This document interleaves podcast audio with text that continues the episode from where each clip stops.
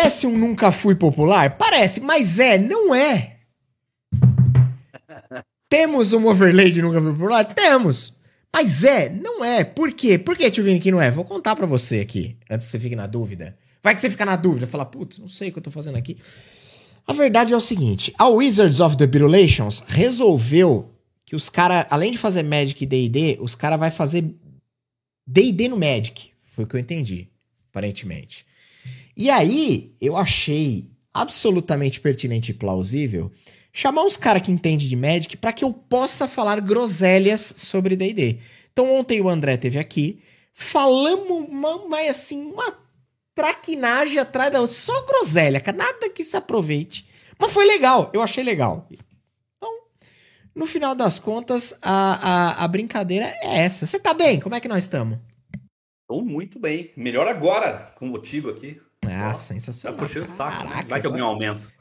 Eu tô virando funcionário, né? Tá. O André é dono, eu tô virando funcionário. Exatamente. Sensacional. Cara, deixa eu te falar. Ontem eu cometi um erro crasso. Que é que, que eu, eu, na qualidade de um. É, como, como é que o André falou? É, entusiasta é, é, de Magic, porque eu não jogo Magic de verdade e eu não conheço de Magic de verdade.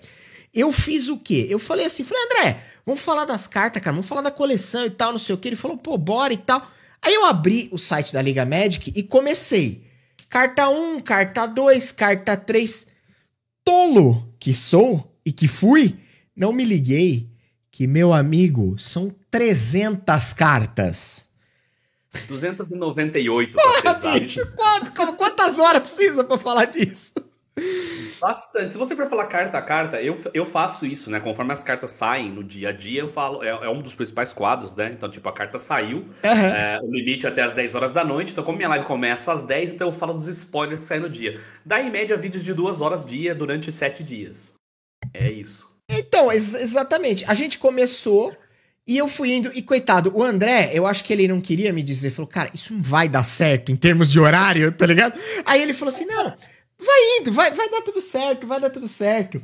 Aí eu peguei e falei assim: tá bom. Hora que eu me dei por mim, era tipo, tinha passado duas horas e meia e a gente tava, tipo, falou uma cor, duas cores, tá ligado? Chegou o gigante guerreiro Dylion, ele veio dar um oi. Não tem como. Dá um oi, dá um oi. Ele dá um oi pra câmera, rapaz. Não? Não quer dar um oi pra câmera? Faz assim, ó. Dá um oi ali, ó. Fala, oi. Não, ele quer a mamãe. A mamãe foi arrumar o banho dele e aí passou pra lá, ela já era. Perdeu a atenção. Opa. Perdeu a atenção total. Cadê minha mãe? Fala, onde está? Onde está minha mãe? Enfim, e aí o que, que eu fiz? Eu falei assim, cara, eu vou. Da próxima vez. A, a, lógico, né? Aí, aí fizemos duas cores, fizemos branco e azul. E pulamos um monte de carta, porque mesmo porque tem muita carta que é claramente um fillerzão, tem ali o flavor da edição, mas tem muita coisa que, cara, tem o cavaleiro preto e branco do cavalo branco que poderia estar em qualquer lugar, sabe? Poderia estar em qualquer coleção. E, e aí, né, é, a gente falou de muita coisa, mas falou, André, eu como malandro que sou, falei, André, você volta semana que vem, amanhã, depois, você vem de novo, troca uma ideia, né? E a gente vai rolando e, e fazendo coisas nesse sentido. O cara, você tá pegando o microfone. Claro, você não pode simplesmente não pegar o microfone. Perfeito. Porém, hoje eu queria bater um papo contigo. Eu queria fazer. Eu queria fazer diferente. Ah, fantástico. Só um minuto, peraí.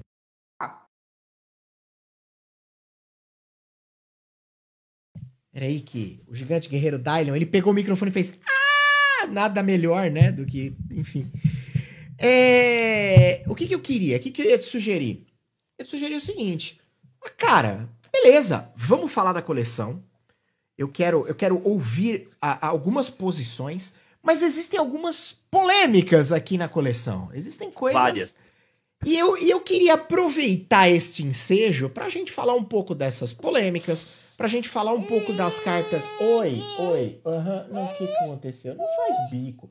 Todo mundo tá assistindo, são milhões de pessoas ao redor do mundo inteiro assistindo você fazer bico. Você acha que isso tá correto? Não tá correto. Enfim, Estamos é, aqui lidando. Isso aqui é um trabalho de pai para filho que a gente tá aqui. Você sabe como é que é, né? Você não precisa explicar. Ah, sei. Eu acabei de deixar os meus lá, falar assim, ó, já daqui a pouco cola um aqui. É, é, aqui em casa é sensacional. Daqui a pouco sobe um gato, pula um cachorro, aparece um bebê. É sempre uma coisa assim nesse sentido. Mas enfim, é... e aí o que eu queria era justamente entrar. Vamos entrar direto no tema sem maiores delongas. Me diga uma coisa.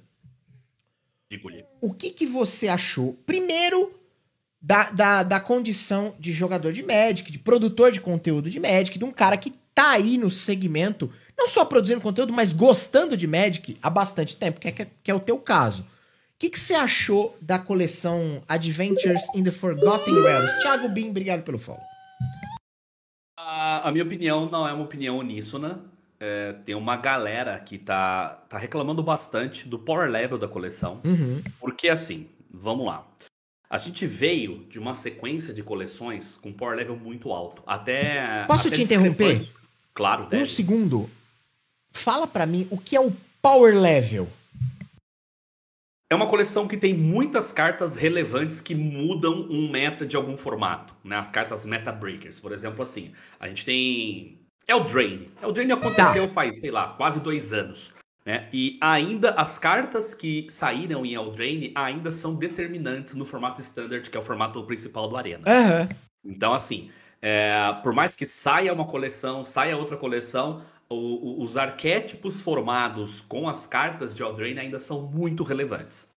Então, Eldraine foi uma coleção extremamente power level lá em cima, alta, mudou a cara de diversos formatos. Teve a, a carta tida como uma das cartas mais fortes de todos os tempos, que é o Oco, né? Que foi banida em diversos formatos tal. Uhum. E depois de Eldraine saiu Icória, que teve um, um grande problema, digamos assim, que exigiu uma. Pela primeira vez na história, talvez, uma errata funcional de, de habilidade, que foram, no caso, os, os Companions, né?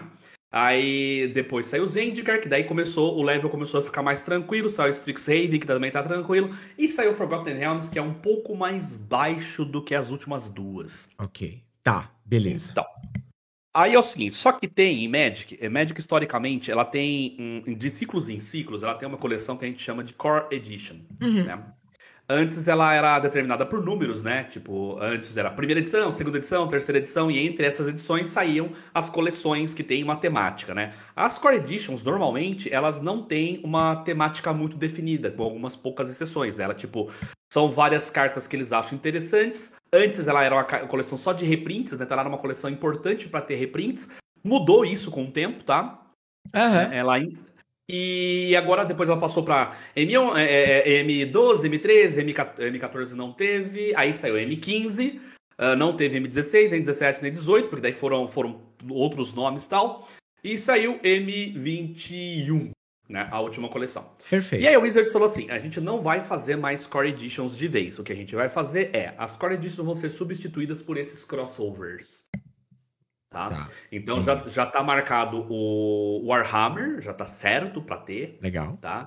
Coleção válida. E isso chama-se é, o Magic Beyond, é o nome desse projeto. Que, tipo assim, algumas coleções elas não vão fazer parte da história oficial de Magic, mas é Magic. É igual Forgotten Realms. Sim. Forgotten Realms, eles, eles já avisaram que a, a coleção, a lore da coleção, ela não vai ser ligada na lore de Magic. Entretanto, é, saiu um excertozinho de lore e falou que tem uma, uma, uma, aventureira que saiu de Ravnica e foi parar em Forgotten Realms, vai entender a Wizards, né? E as Core Editions, agora chegando no, no, no cerne da questão, elas têm uh, meio que por, por meio que por tendência terem o power level mais baixo. Por quê? Tá. Porque são essas coleções que introduzem pessoas no jogo. Perfeito. Então elas têm menos palavras-chave nas criaturas, né? Uhum. Ou são palavras-chave mais fáceis. Elas têm cartas de mecânica mais tranquila. É, elas não têm cartas que são muito. que, que, que façam com que uma coleção é, tenha uma venda predatória por causa especificamente de uma carta, sabe assim? O Sim. grinder vai comprar um monte, vai abrir só para pegar aquela carta. Então. É, ah, normalmente essas coleções elas vendiam menos, digamos assim, porque uhum. elas tinham o público-alvo definido, né? E, e, não é como se entrasse tanta gente assim em Magic. É verdade. Então ela era uma coleção. É, é, tipo, né? Então ela era uma coleção de power level mais baixo, mas tinha a função dela. Então o que, que a Wizards fez? Ao aliar. Eu, eu, eu, eu tinha. Eu até tenho um, um. De início eu fiz uma crítica, porque é o seguinte. antes de, de Forgotten Realms, saiu uh, Modern Horizons. Essa coleção ela não vale para Arena, é uma coleção que vale para formatos eternos, né? Ela não vale para Arena. E ela era uma das coleções mais esperadas do ano, assim como Forgotten Realms. E a uhum. Wizards, ela fez uma decisão que de início eu achei muito estúpida, que é colocar essas duas coleções praticamente juntas. Uhum. Modern Horizons acabou de ser spoilada 15 dias atrás. É, então, eu, tipo... eu cheguei a ver coisas de vocês mesmo você, do André, do Elba, falando, tipo, dessa Modern Horizon. Eu, eu não sabia nem o que era, mas eu falei, uai, mas vai sair o negócio do Forgotten Realms, os caras já estão lançando outra assim? Exatamente. Então, o grande, o grande X da questão é que assim, o Modern Horizons ele é uma coleção que sai anualmente para o formato chamado Modern, que é o formato eterno junto com o Commander, né? Mas é o formato eterno competitivo mais popular no tabletop. Tá. Né? No, no, no jogo físico. Uhum. E, e aí eles aproveitam a Modern Horizons para lançar carta para o formato Pauper, aproveita para lançar para o próprio Commander, para o Modern, Modern é o foco, aí tem para Legacy e tal, né? Então não vale, tecnicamente, não, essa coleção não vale para Standard tá? Por isso que ela nem tem no Arena tal. Mas ela era uma coleção muito esperada. E aí, 15 dias depois, eles lançaram Forgotten Realms. Eu falei assim, gente, que decisão estúpida, né, cara? Tipo, isso prejudica a, sequência de lojista tal, porque o cara claro. tem que comprar um mês antes e, tipo, fica flodado de produto, o cara tem que meio que decidir o que, que vai comprar, né? Porque, tipo, o cara que joga fala assim, putz, eu vou guardar dinheiro pra Forgotten Realms ou eu vou comprar Modern Horizons agora? Então, tipo, Sim. de início eu achei uma decisão muito estúpida. Entretanto, vendo o power level de Forgotten Realms, é, deu a perceber que, a, cara, ou foi muito sem querer, ou o pessoal da Wizards é muito gênio. Por que acontece? Forgotten Realms saiu com power level mais baixo. Entretanto, a grande apelação de Forgotten Realms é o fato de ser Forgotten Realms. Sim. Sim. Então ela colocou um power level mais baixo numa coleção que vai trazer gente que não joga Magic de maneira usual. Perfeito. Né? Uhum. E, e, pode ser até novato. Tipo, novato cara velho, velha guarda de D&D, vai uhum. ver as cartas, que tem um monte de carta bem legal, Sim. extremamente flavorful, né? Cheio da, dos flavors. Mas o cara normalmente não joga Magic, mas vai comprar porque é D&D. Conheço muita gente. Eu vou dar um exemplo muito clássico aqui. O Mestre Pedroca. Ele joga Magic, mas não é assim, nossa, como eu sou Magiqueiro, mas ele joga Magic. Uhum. E aí ele falou assim, eu, ele falou, antes de sair spoilers, comprei a coleção inteira. É, cai naquele. Na, uma das possíveis variáveis do Magic, que é o colecionismo, né? O sujeito ter justamente pela coleção e não tá preocupado nem com se a carta joga, não joga, que formato, que tanto faz para ele, né? Exatamente. E a coleção, ela saiu com essa característica de Core Edition. É uma coleção mais simples, uhum. tem cartas fortes sim, mas não tem tantas cartas fortes como foi em Eldraine, nas outras coleções que eu citei. Perfeito. Tem cartas fortes, mas ela tem claramente um, um objetivo, que é ser uma coleção voltada para pessoas ali é, que entraram agora ou que não, não, não, não tem, não é aquela pegada mais grind, né? Aquele uhum. cara que, que, é competitivo e tal. Então, para mim, é, eu sei que muita gente torceu o nariz. Ah, essa coleção é só pra galera que vai jogar D&D. É. É eu, eu, é. eu, acho que é, é eles estão, na minha cabeça, o que eu, eu, eu, concordo com o que você está dizendo e eu vejo exatamente. Assim, eu, eu sou. O exemplo que você citou pro Pedroca se encaixa para mim. Eu, eu gosto de Magic, eu tenho uma simpatia pelo Magic, eu conheço o Magic há bastante tempo, mas eu não sou jogador de Magic. Então, assim, é, é, eu, eu, voltei a jogar Magic, sei lá quantos anos depois, por conta do Arena, por conta de ver as lives de vocês e tal. Ah, sua não, porque você joga no Magic Online a maioria das vezes, né? mas, mas enfim, é, é, é por conta dessas, dessas circunstâncias. Porém, o D&D é uma coisa que, que, que é bastante reincidente na minha vida. Então, agora mais do que nunca. Então, quando eu olho para Assim, tem muita carta legal que, que me deixa. Pô, legal ver o Mordecai lá, legal ver o Zanatar, o Beholder, legal ver o Drizzt, legal ver o Morte Gélida, legal ver todas essas coisas. Mas as que me ganharam, que, que mexeram com o meu instinto de, de, de, de, cara que joga RPG, é para, o. Para, para, para. Ah, Só os livros-jogo. É, exatamente. Claro. É, é, carta de desambiguação de cena clássica, de livro-jogo, de RPG, de aventura. Exato. Sabe que é vocês encontram, vocês são emboscados por um grupo de ladrões. Vocês encontram uma passagem secreta, sabe, tipo essas coisas que é absolutamente clássico. E aí tem a pergunta que dá o tom da coleção para mim, que é, e aí o que, que você vai fazer? E aí tem algumas opções. Então, assim, pelo que eu entendi da coleção, é uma coleção muito flavor-like, né? Muito cheia de, de, de detalhes. Os, os, os, flavor text, por sinal, tem vários maravilhosos, assim, que. Maravilhoso. Que é pro, pra pegar o cara, que é pra pegar uma marca forte, que é o Dungeons and Dragons, e vender ela sob uma nova perspectiva de jogo, que não é o RPG em si, mas a ideia do Magic. Pelo menos foi, essa é a minha impressão.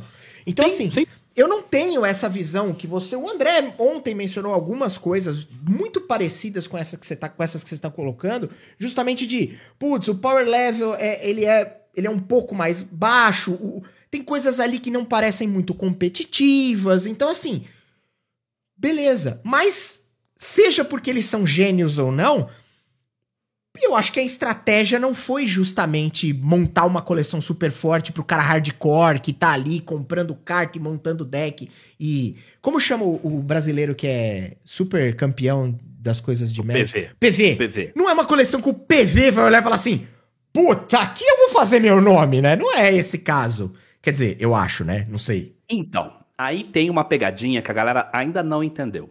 Hum. Uh, em em Forgotten Realms, eles colocaram um tipo de carta novo, que são as dungeons.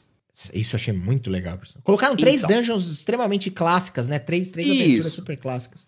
Colocaram três dungeons lá. Uh, em termos de game design, as dungeons, elas são mágicas que não contam pro limite de cartas da sua mão, nem para o seu sideboard, que é a, carta, a, a, sua reserva, né? Que você pode trocar entre um round e outro quando você não está jogando melhor de um. Uhum.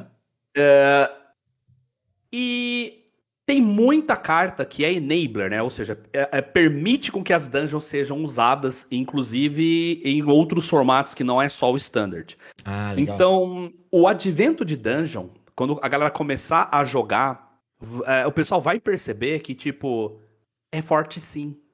Entendi. Se você souber usar. Entendi. Especialmente no formato Commander. Commander não tem essa reserva, né? Não tem o sideboard. Uhum. Então, foi a primeira, uma das primeiras coisas que eu disse. Eu falei assim, peraí se você tem a possibilidade de ter uma mágica, o Commander, eu não sei se você já, você já jogou jogar Commander. Não. Eu vou dar uma explicação rápida de Commander aqui. Commander é uma variável muito diferente de Magic.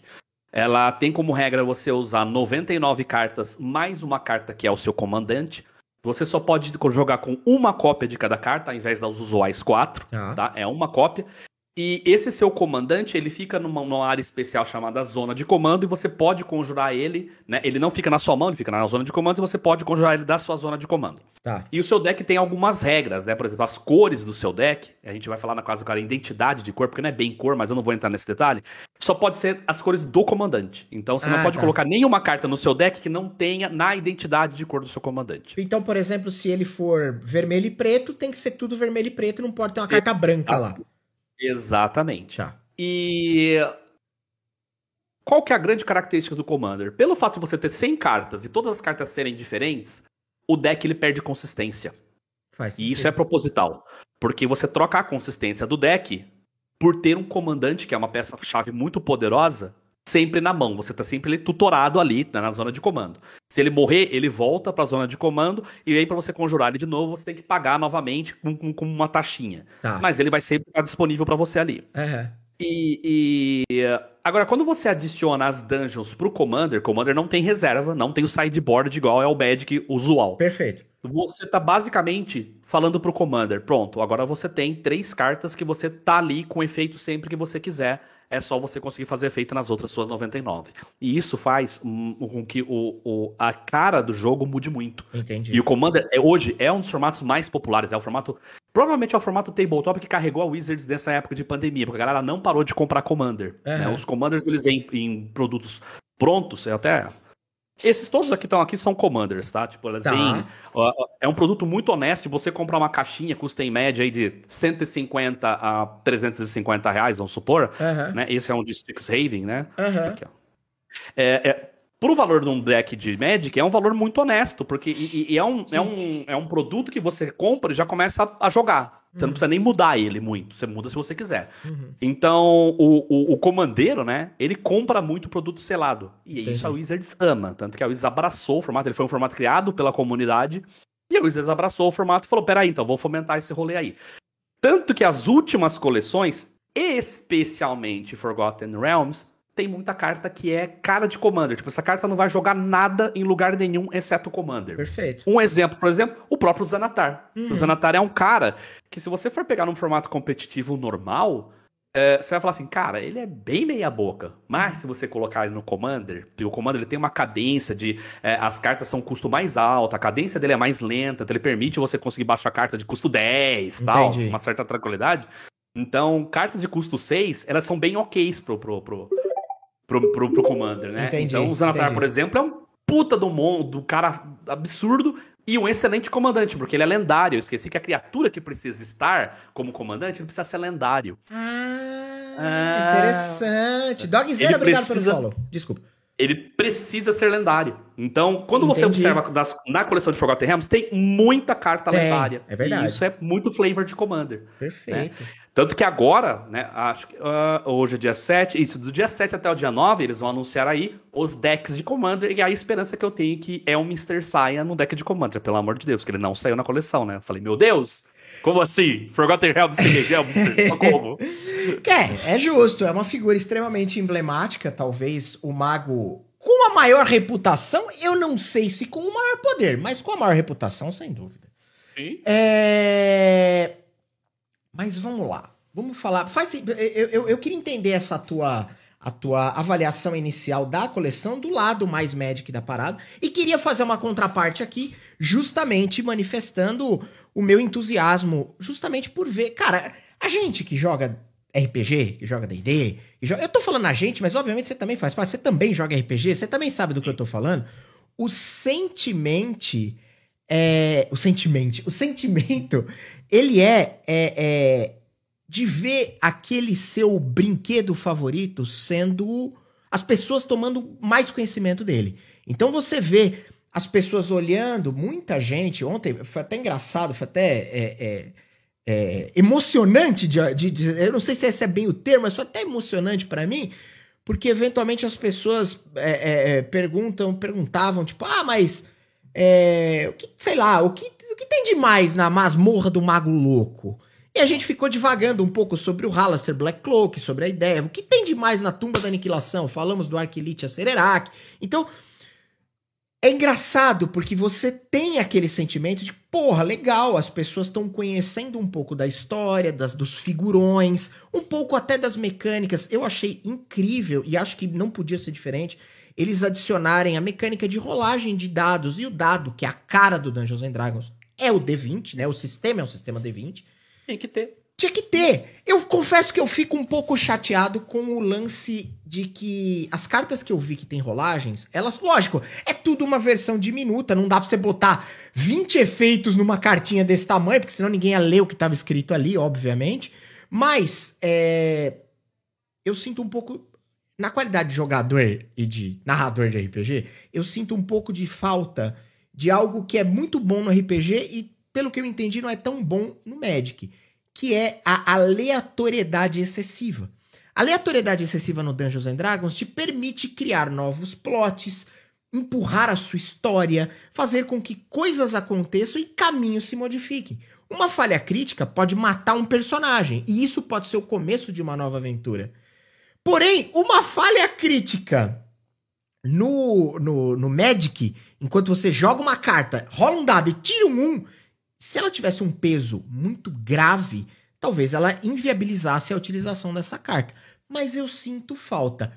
O que, você pensa dessa mecânica de rolar dados ali? Você acha que faltou uma falha críticazinha ali de leve ou não? Não podia. o André você falou a mesma coisa. Não, mas é verdade. O ponto que eu vou te dar, por exemplo, assim, por que jogador de Magic via de regra, não se adapta ao Hearthstone.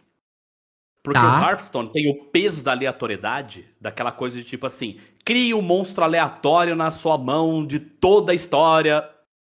Isso, quando você vai para um competitivo de alto nível de Magic, uh, não é legal. Faz porque, sentido. tipo, o cara treina pra caramba e de repente, por causa de um golpe de sorte. Não estou dizendo que Magic não é um jogo de sorte. Não. Magic pelo fato de você comprar uma carta por vez, as probabilidades acaba se tornando um, um, um, um jogo de sorte.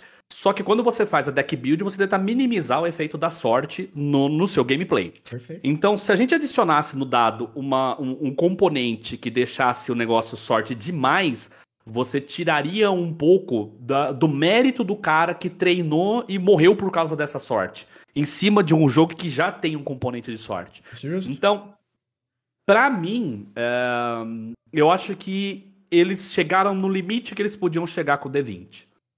Sabe, tipo, é, todas as cartas que eu percebi é assim, é, nenhuma te ferra. Uhum. Ela tem um efeito fraco, e se você der o acerto crítico, é um efeito muito forte. Um efeito legal, sim. E isso é legal, porque sim. na verdade você vai jogar a carta ok, eu vou, vou, fazer o efeito. De, normalmente ela faz né, de, é, de 1 a, a, a 12, de 13 a 19, acho de 13 são, a 20. São três, três variações, eu acho. É isso ou quatro? É. Alguma coisa assim? Eu tô é, procurando é uma, uma aqui. Pra... Achei.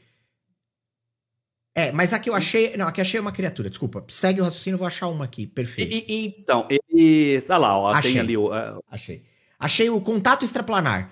Você tem de 1 a 9 que você compra dois cards. De 10 a 19 você usa vidência 2 e compra dois cards. E o 20, que seria o acerto, o 20 natural, que seria o acerto crítico, você usa vidência 3 e depois compra três cards. Então pensa assim, essa carta no, no, no âmbito competitivo, o cara está jogando ela contando com compre duas cartas. Porque Sim. tem várias cartas que são esse custo e compra duas cartas. Perfeito. Se der os outros efeitos, melhor para ele. Melhor para ele. Entendeu? Sim, tipo, sim. o efeito de sorte ajudou? Sim, mas o efeito de sorte não atrapalhou. Uhum. Não, Entendeu? eu concordo. Eu, eu, eu, eu, eu falo mais pelo, pelo sentimento do cara que gostaria, na qual, como eu disse, na qualidade de um cara que gosta de RPG, eu gostaria de ver o cara tirar um 1, não para que ele se ferre, mas para que isso, isso gere uma consequência. Porém, a gente está falando de plataformas completamente diferentes. Você citou Sim. um exemplo característico que é o sujeito faz um deck building, monta uma lista, monta um deck, treina com ele, maximiza a, a, a sua capacidade de jogo dentro de todas as possibilidades do que ele pode encontrar, olhando para um meta, para jogar um campeonato. Chega no campeonato, ele rola um D20, tira um e perde. Tipo, ou, ou tem a, o jogo prejudicado por conta disso. É inviável mesmo. Isso geraria na minha cabeça um efeito que seria os jogadores profissionais, os caras que estão buscando rendimento, excluiriam essa carta das suas listas, porque o cara não quer ter essa, varia essa variação, né? Sim, justamente. Mas tem, se eu não me engano, acho que uma ou duas cartas que dá azar. Acho que o Treasure Chest ou Deck of Many Things tem um efeitinho meio ruim se você tirar falha crítica. Mas não é nada que, tipo, é, é, te detone. Se você achar depois o Chest of Many Things, ele é incolor. É, ele, Baú do Tesouro. Ele, é esse? Isso. Eu acho que é. Tem, tem, um, tem um efeitinho meio, meio, meio ruinzinho. Armadilha, né? você perde 3 pontos de vida. Isso aí, ó. Tem uns que tem os efeitinhos meio ruinzinhos. Legal. Sabe? Legal. É. Bom, ah, isso, isso já me dá um, um, respiro. E aqui eu não tenho como não comentar da armadilha do Poço de Estacas, que é um clássico. O, o, o, o, o cara cair numa armadilha dessa, sabe? Tipo, é, é esse tipo de coisa, é, é lógico, é, é, muito feito para pescar e fisgar o cara que já tem esse. que já flerta com, com o jogo, né? Mas eu vou te falar uma coisa. É, é, é, é isso aqui é, é, é, colocar o sujeito que respira esse universo para ver esse universo em outra mídia, em outra plataforma. É muito gostoso, cara. Tipo, eu tô aqui, tipo babando um ovo da Wizard, mas é muito legal essa parada. Eu, eu, eu, eu mega, eu mega, eu, eu, eu, eu fiz a coleção inteirinha é, com um sorriso. Por mais que eu falasse assim, ah, gente, essa carta é uma bosta, mas ela é maravilhosa. Sabe, pro Magic ela não é aquelas coisas, uhum. mas, gente, o trabalho que teve em cima, sabe? Você vê que o cara pegou, o cara adaptou perfeitamente a mecânica de DD ao que é uh, uh, o, o, do Magic, sabe assim? Tipo, uma, um, um, exemplo que eu dou. Não tem meio elfo em Magic. Uhum. Mas tem humano e tem elfo. Qual foi a solução? O que, que é essa criatura? Um humano elfo. O que, que é um humano elfo? É o meio elfo. Perfeito. Justo. Tipo, é bobo, mas você fala, que solução maravilhosa que os caras tiveram, sabe assim? Pra que criar uma Sim. classe nova, sendo que a gente só pode colocar, tipo, ah, ele é humano, ele é um elfo, ele vai jogar em todos os decks que tem humanos, vai jogar em todos os decks que tem elfo, e vida que segue. Ele é um meio elfo, beleza. Todo mundo entendeu isso, sabe? Cara, ó, deixa eu te aproveitar e fazer uma pergunta ali do, do, do Kangsi19. Não sei se o nick é esse, se não for mil perdões. Acha que Forgotten Realms complementa a mecânica do party do, do Zendikar Rising? Eu não sei nem do que se trata. Se puder dar um overview aí para nós antes da gente entrar ah. nas polêmicas de Forgotten Realms. Uh, Zendikar, ele é uma coleção que é assim. Uh, Zendikar ele é um mundo de, de, de mana abundante e ele é um mundo em que é Basicamente o mundo briga com você, porque tem muito elemental, as terras são meio vivas, é, tem tem excertos de, de, de lugares que são que voam, sabe assim? É um mundo muito dinâmico. E para você viver lá, você tem que ser aventureiro, você tem que saber escalada, você tem que ter. Então, tipo, era o mais próximo de DD que a gente tinha antes uhum. de DD. E na última coleção que saiu, tinha uma mecânica chamada Party, que eu chamava, assim, carinhosamente de patota. Então eu não vou chamar mais de Party, porque, né, é patota. E assim, é, uma patota é formada por um guerreiro, um mago, um clérigo e um rogue, que é a formação clássica Sim. de uma parte, de uma patota, né? Uhum. E, e Zendikar tinha isso. Ó, se você tiver ela completa, você ganha um bônus. Se você tiver um. Tipo, ah, tem três no seu grupo, três criaturas que fazem parte do seu grupo, ah, ganha um bônus de acordo com a quantidade de pessoas que tem no grupo. Então, quando saiu isso em Zendikar, Zendikar foi a coleção não a passada que foi Strixhaven, foi a coleção anterior, que foi, logo, logo atrás de, de Strixhaven. Quando saiu, a galera falou assim: ah, em Forgotten Realms, certeza que vai sair, né, cara? Uhum. Pô, né? Certeza, total DD. E não saiu. Sim. Apesar de ter saído vários clérigos, saíram vários rogues, saíram vários guerreiros tal. Mas a, a, a mecânica em si mesmo não saiu. Ok, eu achei isso um pouco falho, porque eles poderiam ter aproveitado a mecânica, só que eu acredito que eles, eles não tenham feito isso porque a mecânica ela não foi muito bem aceita, a galera não, engoliu muito, sabe? Entendi, tipo, entendi. É, mecanicamente falando, quando você vai pra parte competitiva, a galera é, é, ficou meio inviável você tentar fazer é, todo o arranjo de, de criatura no deck building para montar uma patota, não rolou legal. Então eu acho que daí eles testaram, né? É, Zendikar Rising for faz seis meses, eu acredito que deu tempo de fazer ajustes na coleção, apesar das coleções serem pensadas dois anos antes, segundo informações que eu tenho, uhum. né? Uh, mas eu acho que aí eles fizeram a adaptação, falaram, não, tira, tira a patota, deixa clérigo, mago, caramba 4, pra interagir com a patota de Zendikar, mas não precisa colocar a mecânica propriamente dita. Então, se eu fosse responder à pergunta do Kanzi, se Forgotten Realms complementa a, a mecânica de patota de Zendikar Rising, a resposta seria mais ou menos. Antes da pergunta dele, eu ia, eu ia trazer mais um, um elemento que, assim, tem muitas coisas que evocam o, o, o sentimento, mas eu, eu acho que uma impressão que eu tive, antes de começar a parte polêmica e de, de dar os meus pitacos onde eu acho que não tá legal, porque apesar de não ser um jogador de médico, eu também posso falar mal, não é verdade? Claro. É, deve. É, deve, inclusive. Mas, mas tem muitos acertos aqui para quem é. Pra, assim, pensando que. Eu, eu acredito que eu sou, entre aspas, público. Talvez eu seja público-alvo dessa, expansão, dessa coleção.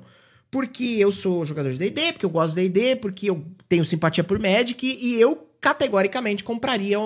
Não a coleção inteira, mas compraria algumas cartas e, e faria um quadro e penduraria no, no meu novo cenário quando eu tiver um novo cenário. Por enquanto eu tô improvisado no meu quarto. Mas assim que isso for resolvido, vamos trabalhar nisso. Mas tem alguns detalhes que são é, é, é muito é, é, é, gratificantes de olhar. Quando você olha, foi feito com muito cuidado. Eu não sei se isso é praxe da Wizards. A Wizards me parece fazer muitas coisas, as coisas de forma muito bem feitas. Mas eu tenho uma lista de críticas sobre RPG, sobre Dungeons and Dragons, que vai daqui em Londrina, no Paraná. Então, com toda certeza, você também deve ter uma em relação a Magic, e, e, todo mundo que joga e que produz conteúdo também deve ter. Mas por que, que eu tô fazendo todo esse preâmbulo? Porque é o seguinte: a massa mais dois foi a primeira carta que eu vi, que é a primeira que tá na lista ali. Ela me entrega um flavor legal pra caramba. Por quê? Eu, na qualidade de jogador de RPG, o título da carta é massa mais dois. Bom, massa é um tipo de arma, isso, né? Obviamente, eu olho pro desenho, já entendo o que é, eu já sei o que é. O mais dois, pro cara que não tem, que não joga RPG, que não joga D&D, talvez olhe e fale, ah, ah, beleza. Pra mim, eu sei o que significa. Uma massa mais dois significa que ele é um item mágico mais dois que ganha mais dois para acerto e mais dois para dano. Olha que interessante.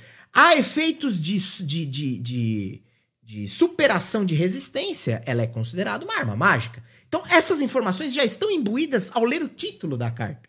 Quando eu vou para criatura encantada, recebe mais dois, mais dois, genial. Porque é uma massa Não, mais dois dando é mais dois. Equipada, equipada. Ela é o equipamento. Ela é um tipo, equipamento. Super flavor. Super flavor. E aí eu leio o, o, o, flavor text que me dá o peso dessa arma mágica, veja bem, aí complementa com a aura que tá em volta dela, que é claramente ostentando que ela é uma arma mágica, esmaga os malvados. Por quê? Porque aí eu olho para uma massa, associo com uma arma clássica de clérigo ou paladino, portanto, por isso que ela esmaga os malvados, né? O bem combatendo o mal, característico. Somado a isso, ela já me entrega, no D&D tem as diferenciações dos tipos de dano, que é uma arma que esmaga, portanto, é uma arma de concussão, que é exatamente a categoria de, de dano que uma massa está inserida. Então, quando eu olho e faço essa avaliação boba e tola, ela me preenche como fala, puta, os caras pensaram em tudo. Vai mais longe. É hum. difícil você achar uma massa mais dois? É.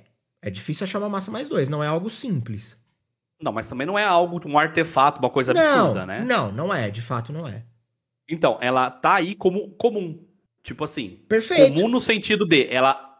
Ok, tipo, não é algo é, você não vai se espantar de ver uma massa mais 2 na mão de alguém. Justo, justo, perfeito. Não Só é... que tem o Equipar 3. O Equipar 3 não é exatamente algo muito fácil, entendeu? Tipo, se fosse o Equipar 2, 1, seria qualquer um podia pegar e ter. Não, ela tem o Equipar 3. Peraí, ela é relativamente restrita, entendeu? Justo, faz todo sentido. É, essa, essa, é uma avaliação que eu nem saberia fazer. Mas, perfe... quando eu digo que ela não é um item, é óbvio, é, pensando com a cabeça do DD um item mais dois é um item. Ah, eu não me lembro. Seria é o item incomum? papagaio. Seria... É o item papagaio. Que que é papagaio, papagaio? Né? Você não estranha se você vê um papagaio na rua, mas não é tão fácil você ver alguém que tenha como animal de estimação um papagaio. Perfeito, é isso. É, é isso. É isso. O item papagaio. É o item papagaio, exato. É um item que não é um, é um item acima de incomum, mas é um item que, cara, de fato, personagens aí que tenham uma bagagem de experiência relativamente mediana tem acesso a esse tipo de item. Você consegue comprar uma arma mágica mais dois em capitais sem muita dificuldade. Não é um negócio. Meu Deus, é um artefato lendário que tá lá, não sei aonde, que você vai ter que fazer uma super. Não é.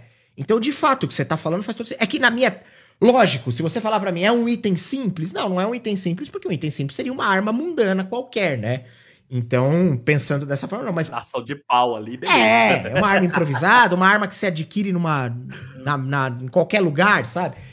Porém, faz todo sentido o que você tá falando. Ela ainda assim não é um item simples de se qualquer um pode equipar, senão ela teria um, um equipar mais baixo. Então, uma outra perspectiva. A hora que eu olho para esse tipo. Eu, eu citei o exemplo da massa mais dois, mas tem milhares de outras cartas que estão aí no meio que, que, que me, me, me, fizeram sentir exatamente a mesma coisa do que essa descrição que eu tentei, que eu tentei dar falando da massa mais dois. Então, é, jogando este preâmbulo aqui inicial, você concorda com isso, falando isso? É uma coisa que você também sentiu?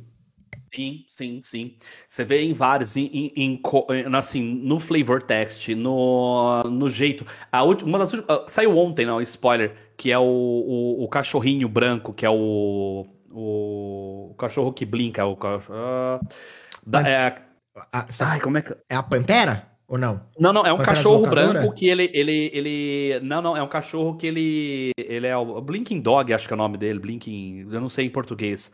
Não, é, não, me, é, o, é, o cachorro, é o cachorro que teleporta. Peraí, eu vou, eu vou achar o nome dele okay. em, em, português aqui para ficar fácil, porque eu faço tudo meio aqui em inglês, quer ver? Eu vou achar o nome dele. Blink Dog Bl em português. É Blink, é Blink Dog. Blink Dog, sim, sim, sei do que você tá falando. Não, não me... A hora que você falou, eu pensei. Eu fui muito longe. Eu fui lá na Pantela Zocador, não tem nada a ver com isso aí. Sim, perfeito. Blink Dog. Uhum. Cara, ele. Ele. Ele mecanicamente é uma carta sensacional. É uma carta sensacional, uma carta que, cara, é tanto mecânica de Magic quanto em mecânica de, de... coloca ele na tela, cachorro é, é, cão teleportador, exatamente. Só para eu explicar qual que é o grande lance relacionado à, à mecânica de Magic. Como é que um cachorro desse ele, ele funciona quando ele vai atacar? quando ele vai atacar. Ele é justamente, ele ataca e tenta dar o blink para fugir de perto.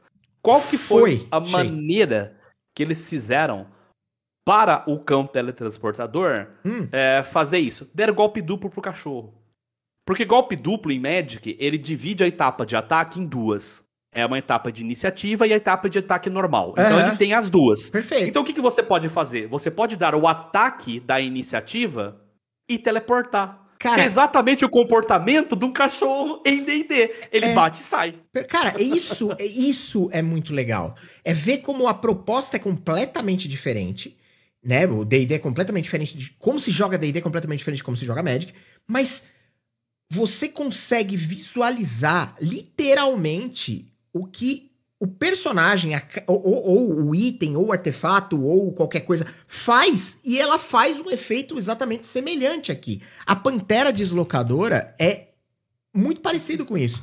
Porque o lance Sim. da Pantera Deslocadora é ter aquele blur em volta dela que dificulta com que ela seja acertada pelos seus oponentes. Além disso, ela é um caçador, ela depende muito de estar tá ela é uma espreitadora, depende muito do ambiente lugares de baixa, baixa visibilidade. Então você olha para a carta, você ela te passa esse rolê. Aí você lê a, a, a deslocação, que é a, a, a, habilidade dela, você paga ali quatro manas e devolve a Pantera Deslocadora para a mão do seu dono.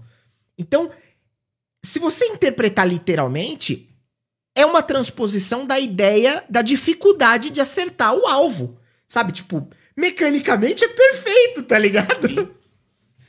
Sim. É muito bacana. Tem várias cartas. O Demilite do teu lado aí também, cara, Sim. é uma carta que quando eu li eu falei assim, cara, ela é absurda como ela devia ser. Como ela deveria ser. Quão forte é, é um Demilite, sabe? Então, é, quão exato. forte ela tem que ser.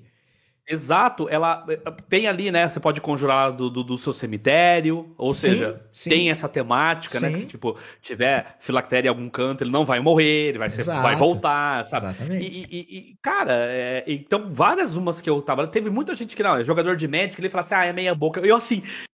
Cara, é maravilhoso. Pode ser meia boca, mas foda-se, sabe?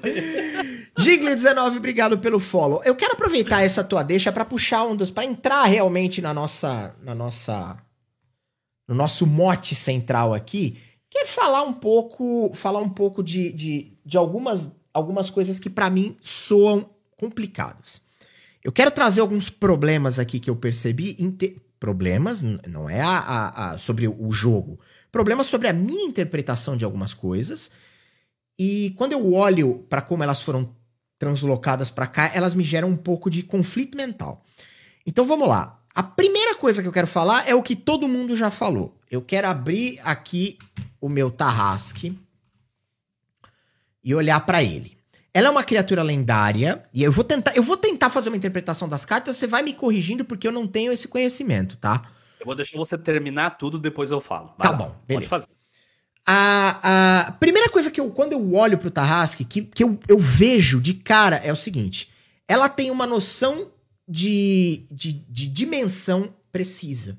Porque o Tarrasque é, é, meio difícil, e a gente hoje mais cedo nessa live tava batendo um papo com a galera que tava no chat, sobre o como a quinta edição de Dungeons and Dragons ela é res, resumida ela é podada, ela é sucinta, o que de certa forma é muito bom, muito incrível para quem tá começando a jogar, tá tendo contato agora com RPG e tudo mais, mas para quem vem migrando das edições mais antigas, começando jogando, começou jogando a D&D lá atrás, aí passou para terceira edição, 3.5, você sente a, a, algum, alguns buracos que meio que, que dão uma, uma, uma desandada na gameplay das edições de D&D. Então, quando você vai jogar... Eu acho a quinta edição fantástica, o que ela se propõe, eu acho ela muito boa, eu não tô aqui para criticar a quinta edição de D&D, não é isso. Mas, é, eu acho que ela é, de certa forma, muito resumida. Um Tarrasque de quinta edição, quando você olha para ele, quando você vai ler no Monster Manual as atribuições que ele tem, eu acho que falta dar um pouco de incentivo para que o cara entenda que o Tarrasque é uma criatura Mano, o Tarrasque é tipo, não tem nada que pare um Tarrasque de verdade, sabe? Tipo, um Tarrasque é um inimigo natural de um dragão, ponto. O bagulho é monstruoso, ele é gigantesco. Então, quando eu olho para essa perspectiva, que eu vejo ele destruindo uma cidade, lutando com coisas, eu gosto, acho legal. Acho que cometemos um primeiro passo bom. Ela é uma criatura lendária e o Tarrasque é uma criatura lendária em D&D, então, tipo, faz todo sentido. Dinossauro, ok, beleza, não vamos entrar no, no sexo dos anjos, ok, tá. Vamos, vamos dar esse, esse, essa toreada, por assim dizer. Mas aí vamos lá. É uma criatura de custo bastante elevado, fazendo a minha avaliação de Magic aqui. Ela custa 6, 7, 8, 9 manas para ser descida. Ok, faz sentido. Um Tarrasque é uma criatura né, grandiosa. Encontrar Tarrasques não é algo simples, não é algo que você cruza com ele todo dia. É uma criatura 10 barra 10 e que basicamente tem ímpeto e salvaguarda Toda vez que ele ataca, ele luta contra a criatura alvo que o jogador defensor controla. Eu entendo o que está querendo ser transmitido através do sentimento dessa carta, mas para mim ela não representa a magnitude de um Tarrasque. O Tarrasque é uma criatura de Challenge Rate 30. O Challenge Rate é uma forma que o D&D categoriza o nível de desafio dentro da, da, dos possíveis encontros de grupos de aventureiros, normalmente compostos por quatro ou cinco jogadores contra uma determinada criatura ou grupo de criaturas. Eu tô fazendo esse. Eu sei que você sabe, mas de repente alguém que pode estar tá eventualmente escutando Não. pode ter alguma dúvida acerca disso. O, o, o, o Tarrasque na, na quinta edição, aliás, nas outras eu acho que ele. Na terceira edição eu acho que ele é até mais alto que isso, eu não me recordo, não me lembro mais. Mas na quinta edição ele é um Challenge Rate 30, que dos manuais é, é, oficiais é a challenge rate máxima que você encontra, é a challenge rate 30. Quando você olha para um bicho desta monta, que basicamente tem múltiplos ataques com as garras, com o rabo, com a bocarra, que uma das grandes, uma das grandes features dele é engolir as paradas inteiras, é tipo é meter a boca e tipo sair atropelando tudo que tá na frente eu olho para essa carta e eu, não, eu vou falar, ela não tem atropelar, para mim não tem sentido nenhum, mesmo não entendendo muito das mecânicas de Magic, para mim... Eu tô quieto aqui, mas vai. Ela tem que ter atropelar, porque, mano, ele passa por cima de qualquer... Nada para um Tarrasque, nada, nada, nada, nada. Lógico, gente, eu tô falando aqui, hipoteticamente, de uma luta com coisas normais. Ah, se você colocar o Deus não sei o que, ele para um... Tá, tá bom, mano, mas não tô falando do Deus. Tô falando de, né, uma luta com exércitos, é, seria de forma simplista nada para um Tarrasque muito bem. Então, quando eu olho para essa parada, eu meio que falo assim: ela começa bem com a arte e ela termina mal com a carta. Tipo, sei lá, cara, me parece só uma das tantas bestas gigantescas que os decks verdes de tantas outras coleções têm. E olha que eu, eu de fato não conheço muita coisa de Magic, mas eu já vi outras. Vorme não sei o quê. É, outra que me deixou muito chateado foi o Verme Púrpura, me deixou muito triste também, tá? O Verme Púrpura é uma criatura incrível. E para mim ele tá reduzido, entre aspas, a uma carta, é, whatever. E eu acho que eu olho pro Tarrasque, cara, se você falar para qualquer jogador de D&D, que já jogou D&D mais do que duas vezes, fala assim, mano, tem um Tarrasque ali. O cara vai falar assim, é mesmo? É. Então tá bom, eu tô indo pro outro lado. Você pode botar uma pare de nível 18 e falar assim, então Tarrasque ali, os caras vão pensar muito se eles vão bater de frente com o Tarrasque. Você viu o post que eu coloquei no Twitter outro dia? Pode ser que sim, pode ser que não. Conta. O mestre vira pra uma parte de level 5. Vocês encontraram um Tarrasque. Aí os caras, porra, mestre, uma mancada. Calma, calma, é o Tarrasque do Magic. o André me explicou que o negócio da salvaguarda é uma mecânica que para você atacar, para você para ele ser alvo de alguma habilidade, você tem que pagar 10 manas, é isso, né? Se pagar Essa parte de... é a parte legal do Tarrasque, porque ele não é imune a dano. Só é muito difícil passar a, a redução a resistência de dano dele. dele. Perfeito. Ok, justo. isso foi legal. Ele ter ímpeto, ótimo também, tá? Só que aí a gente começa com os defeitos. Contanto que ele tenha sido conjurado. Tá, isso é para evitar que você faça cheating dele, né? Tipo, ressuscitar ele do, do grave ou colocar ele direto da mão. Então ele não vai ter ímpeto. Justo. Ok. É, eu acho isso injustificável, porque eu imagino se, sei lá, um mago muito maluco abre um portal pra puta que eu pariu e entra um tarrasco, o tarrasco vai ter ímpeto de qualquer forma. Mas vamos, vamos, vamos, vamos colocar. Só que assim, eu entendo o Tarrasque como uma força que, tipo, você não controla ele. Ele vai entrar e o que tiver em volta, amigo, inimigo, caralho, a quatro, ele vai foder. Então, assim. Deixa, é... deixa eu te interromper. Concordo plenamente. Inclusive, a gente tem uma campanha aqui que rola às terças quinzenais. Terça que vem tem, chama Ecos dos Tempos.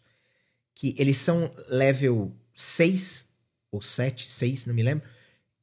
E eles descobriram os planos de um cara malvado que era criar um artefato que pudesse dar a ele controle sobre feras selvagens, sobre bestas selvagens, e ele conseguiu recentemente domesticar um Tarrasque. Então ele tem um Tarrasque a três palavras de comando dele. Então ele consegue dominar o Tarrasque. Os caras foram assim, mano, o que esse cara pode fazer é tipo incomensurável. Tá absurdo, absurdo. Então assim, eu se eu fosse um. Assim, vou criar o um design de um Tarrasque. O Tarrasque, ele entraria e destruiria terreno das duas pessoas. Tipo, seria um drawback para todo mundo. Sabe? Tipo, ó, Faz quando sentido. o Tarrasque entrar em campo de batalha, ou quando for conjurado, ou sei lá, você sacrifica três terrenos. Que ele vai destruir o que tá em volta, não importa de quem. Então seria um drawback. Uh, ele poderia custar um pouco mais caro.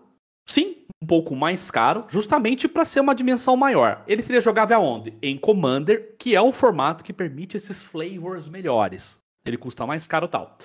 Só que aí, quando ele atacasse, meu amigo, ele não seria um 10-10. Eu botaria ele um 13-13 aí uhum, e tal. Uhum. Ele com certeza absoluta teria atropelar, porque, pelo amor de Deus, é injustificável um bicho desse não ter atropelar, sabe?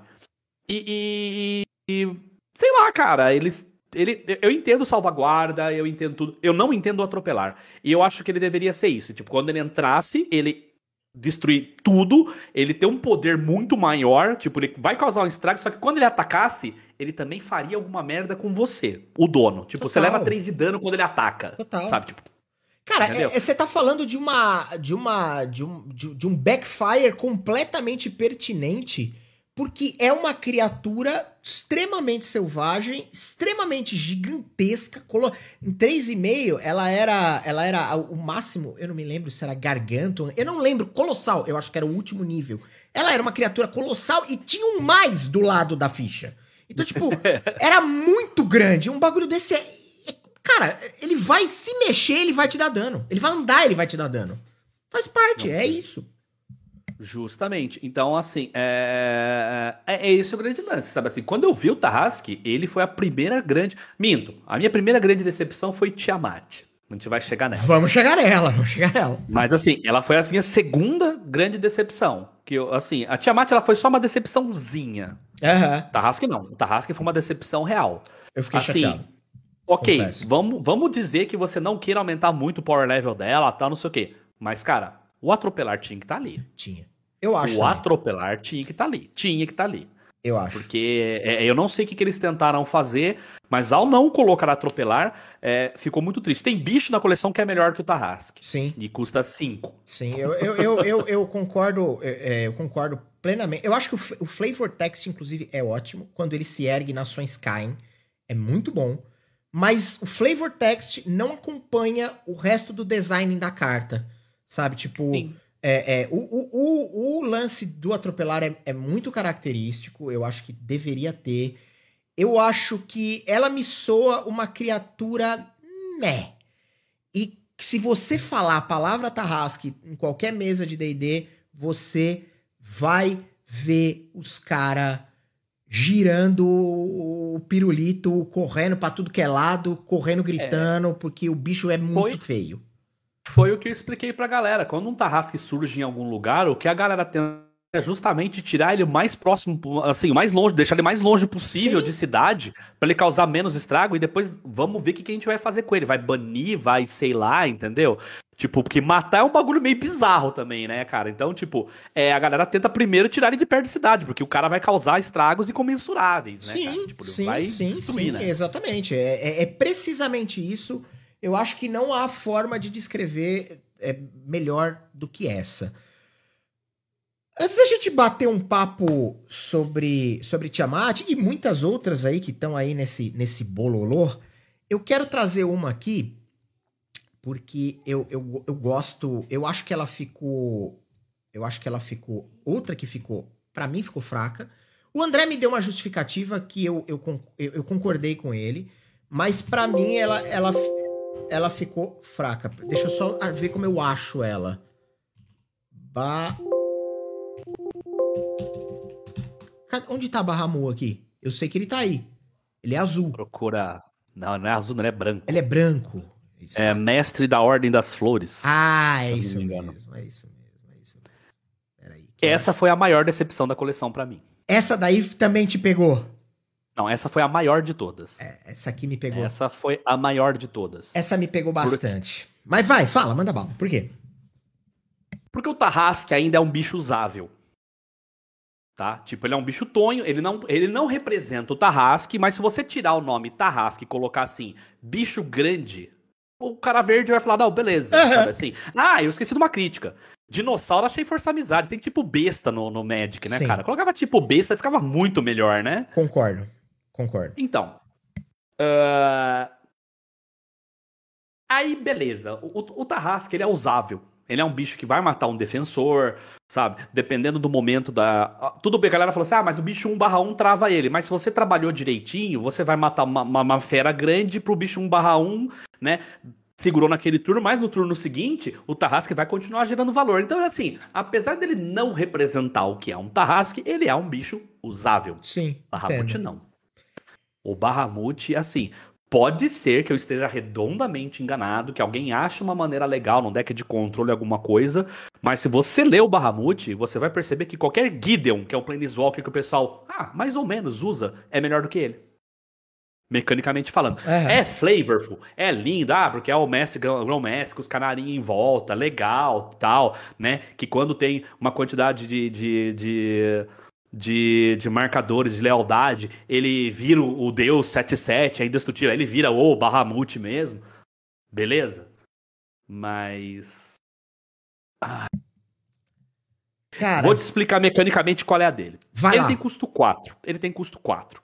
Uhum. Um Planeswalker de custo 4 hoje, no Standard ele é ok. Tá? Você usa tal, não sei o que, né? Mas é, você pensa que você vai ter que perder um round, ficando completamente virado para conjurar ele. Tá. Então, ou você vai conjurar ele mais pro fim do jogo, que uhum. normalmente os outros decks rápidos já deixaram você quase morto, uhum. ou você vai colocar ele de uma maneira que ele se defenda. Tá. Então, aí vamos ler o primeiro mais um do Bahamut. Okay. A criatura alvo. Aí vem a parte defeituosa. Sem iniciativa, sem golpe duplo ou vigilância, é, não pode bloquear nem atacar. Ou seja, ele se protege mais ou menos. Entendi. Esse mais um, se ele fosse, a criatura alvo não pode atacar nem bloquear até o fim do turno. Seria sensacional, porque daí ele se defenderia pelo menos de uma criatura. Uhum. Mas não, então ele se defende porcamente. Tá. Aí você olha o outro mais um, procure pro seu, no seu grimório ou no cemitério por uma carta chamada Monte na Mão Espalmada, revela e coloca na mão. Não é nem em campo de batalha, é na mão. Uhum. É, se você fizer isso, embaralha tal. Esse monge é uma criatura 1 1 que custou uma mana branca, que se você conjurar sua segunda mágica no turno, ele vai ganhar um marcador mais um, mais um. Uhum. É só isso. Uhum. Tipo, ele é super meia boca. E você vai conjurar ele só no turno seguinte, talvez o grão-mestre tenha morrido, etc e tal. E ele tem a lealdade, se eu não me engano, ele começa com lealdade 3. Cara, lealdade 3 é um Planeswalker que, sei lá, mano, ele levou uma cuspida, morreu, se liga. Sim, um, é isso. Um choque mata ele.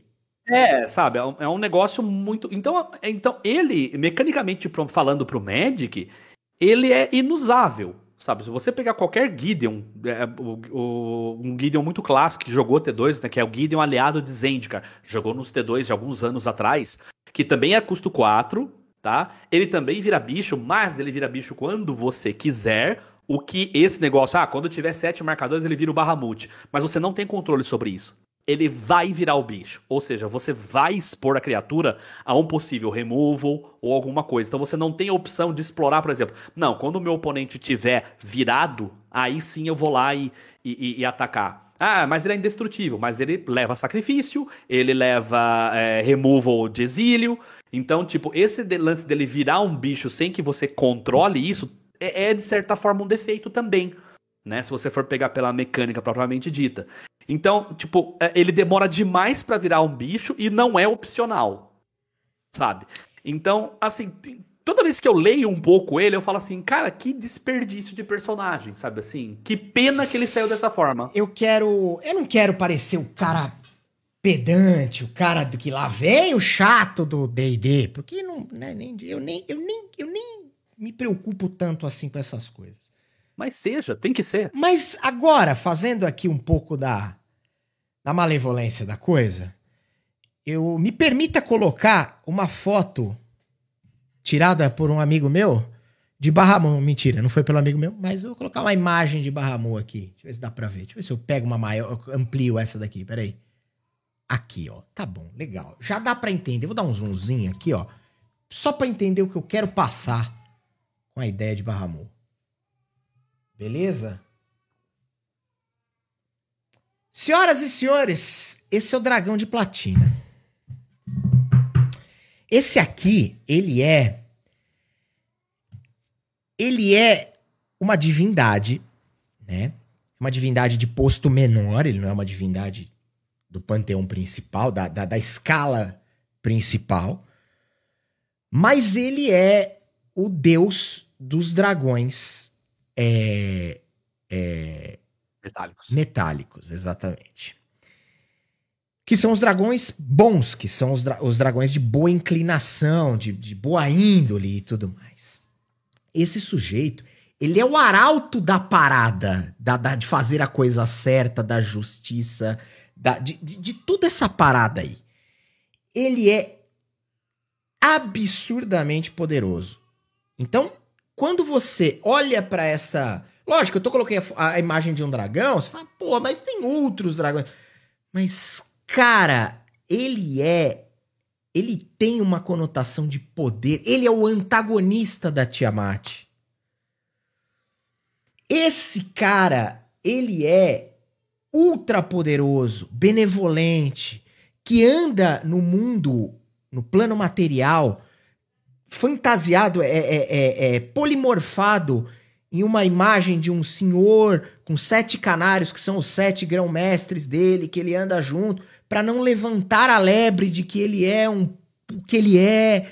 Então, tipo, tem toda uma construção de backlore em torno do misticismo do poder e da imponência do dragão de platina. E aí você me dá um Plane Walker que, como o André fez essa mesma avaliação que você fez ontem, exatamente, e ele parece tipo meio que um baguá no Magic. É.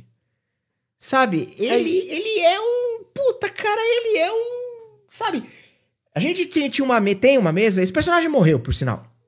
Ele era um clérigo de Bahamut, era um anão clérigo de Bahamut, e ele passou por uma cerimônia chamada Renascimento Dragão. Então ele abdica da raça dele para se tornar um dragão, um draconato. E aí fez todo um rolê e tal, não sei o quê. E quem abençoou ele com o sangue de dragão foi o próprio Bahamut. E Bahamut trouxe ele como um escolhido. E aí o dragão falava com ele e tal, rolava todo um. Cara, quando a gente rolava essas paradas, tipo, a mesa falava, caralho! Sabe? Tipo, caralho, é. porra, meu Deus! sabe? E aí, de repente, o cara é o play. Assim, eu não manjo nada de power level, eu não manjo nada de médico, mas a hora que eu olhei, eu achei, tipo assim, a primeira coisa que eu vi é o marcador de lealdade. Como eu não manjo nada, eu olhei pro marcador de lealdade e falei, bom, ele tem três pontos de vida.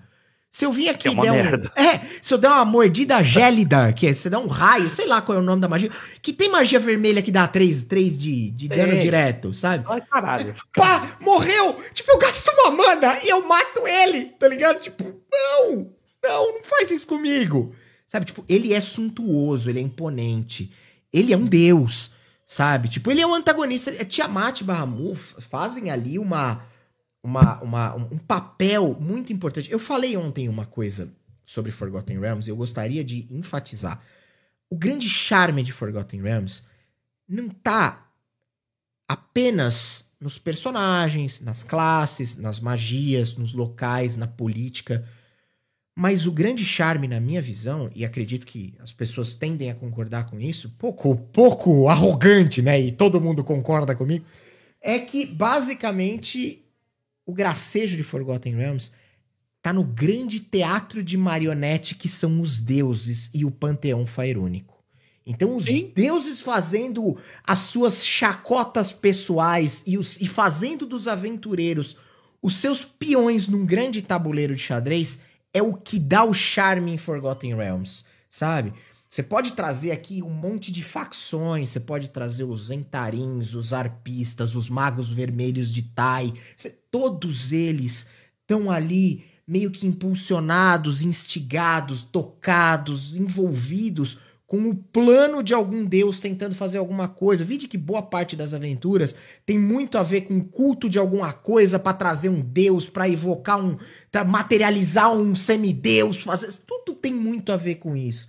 Então quando você olha para uma criatura que é um deus, no caso de Bahamon, por mais que ele seja um deus pequeno, e coloca esse deus é, é, é, na representação de uma carta que me parece muito frágil, eu tendo a achar que, tipo, puta, cara, isso me dá uma brochada muito grande. Sim, sim.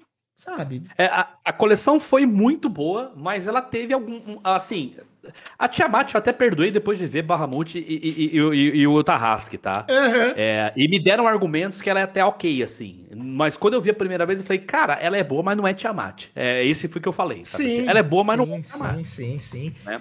é Aí, cara, aí eu vi Barra Mumura eu falei assim, velho. Ah, não. Tava tudo aí, tão aí, bem. Não, essa não, ela, ela é ruim. Ela não, não é igual, assim, tipo, uhum. Tiamat. Cara, ah, beleza, é bacana tal. Não vai jogar. É, não é que não vai jogar. É muito difícil ela jogar standard ou qualquer formato eterno. Ela foi uma carta feita muito com flavor de commander, como eu te falei, né? Ela é uma carta lendária que pode ser seu comandante. Ela vai estar tá lá, ela vai ela vai tutorar cinco dragões, o que é muito importante pro formato, como eu expliquei para vocês. Pro Commander, aí. perfeito. É, exatamente, o formato que sofre com, com, a, com a falta de. de, de esqueci o termo agora. De. Blá, blá, blá, nossa, sumiu. Sideboard? A falta do sideboard? Ah, não, não, não, não, é nem sideboard, é falta de consistência. É falta de consistência do deck, porque tem uma carta, uma, uma, Sim. uma. A partir do momento que você tem uma carta que fala assim, procura cinco, você acabou de dar consistência pra caramba. Verdade. Fez um deck de dragão, você vai lá, escolhe o dragão que você quer pro momento e bota na mesa. Então, Perfeito. Então, aí eu falei, não, realmente, é ok. Joga, né? É, é, sob essa ótica, apesar dela só tutorar, esse só tutorar é coisa pra caramba. Então eu falei, não, ok. É porque fora isso, ela, ela só é um 7-7 que bate só e, tipo, é um tolete, entendeu? Ela Sim. procurou, ela não serve para mais nada. Sim. Então, essa foi a minha decepção de início. Só que Bahamut não, cara, ela é injogável. Tipo, cara, é, é, isso. É, então, é... Ele é injogável. Ele é um Planeswalker mais fraco do que a maioria dos Planeswalkers brancos que existem, sabe? Eles poderiam ter feito um cara de custo 8, sabe? Que tipo, ah, beleza, é super difícil de colocar. Como, por exemplo, o Ugin, mas quando entra, resolve a parada de uma maneira que justifica o 8 que você pagou. Sim. Ele deveria ser isso. Sim. Sabe? Então. E não é.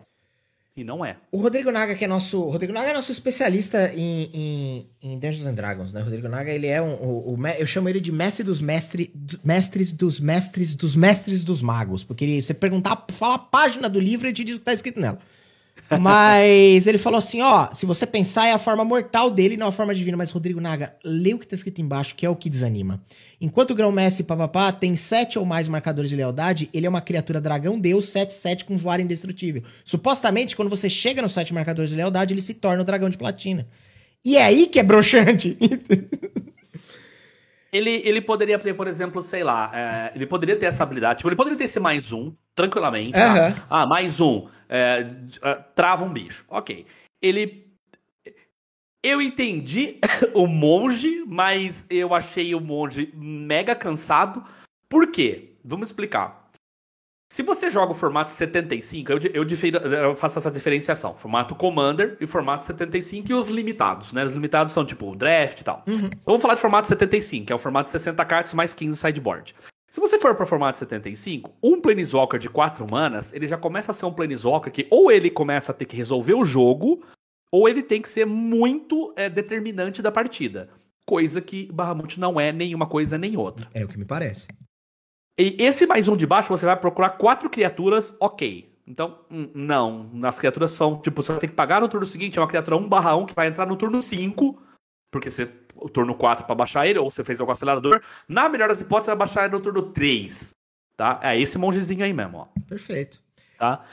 É, então, assim, sabe, tipo, uh, ok, né? Você vai ter que pôr esses quatro caras desse deck pra valer a pena, ou se você não colocar, você vai ter um Planeswalker com uma habilidade só, uhum. em meia boca, uhum. né? E se você for pro Commander, vale uma de cada. Você vai ter um cara desse que, cara, você vai olhar e falar assim, mano. É, é o, que eu, o que eu gostei do Monge da Mão Espalmada é basicamente o flavor like, porque ele é um monge, né? E porque o monge tem Flurry of Blows, que é o nome de uma habilidade, que é a torrente de golpes. Sim. Então, basicamente, o Flurry of Blows te permite dar um ataque adicional desarmado no alvo. Você bate e consegue dar mais. Tipo, é, porque ele é um monge, ele bate várias vezes. É tipo, essa é a ideia, né? É, é o porró de soco. É, exatamente. Então, tipo, toda vez que você conjurar a segunda mágica, cada turno coloca o marcador de mais um, mais um no monge. Ok, legal. Mas é. Olhando assim, tentando olhar mecanicamente pra carta que nem você havia é, mencionado me parece algo, tipo, é uma merda, né? Tipo, real.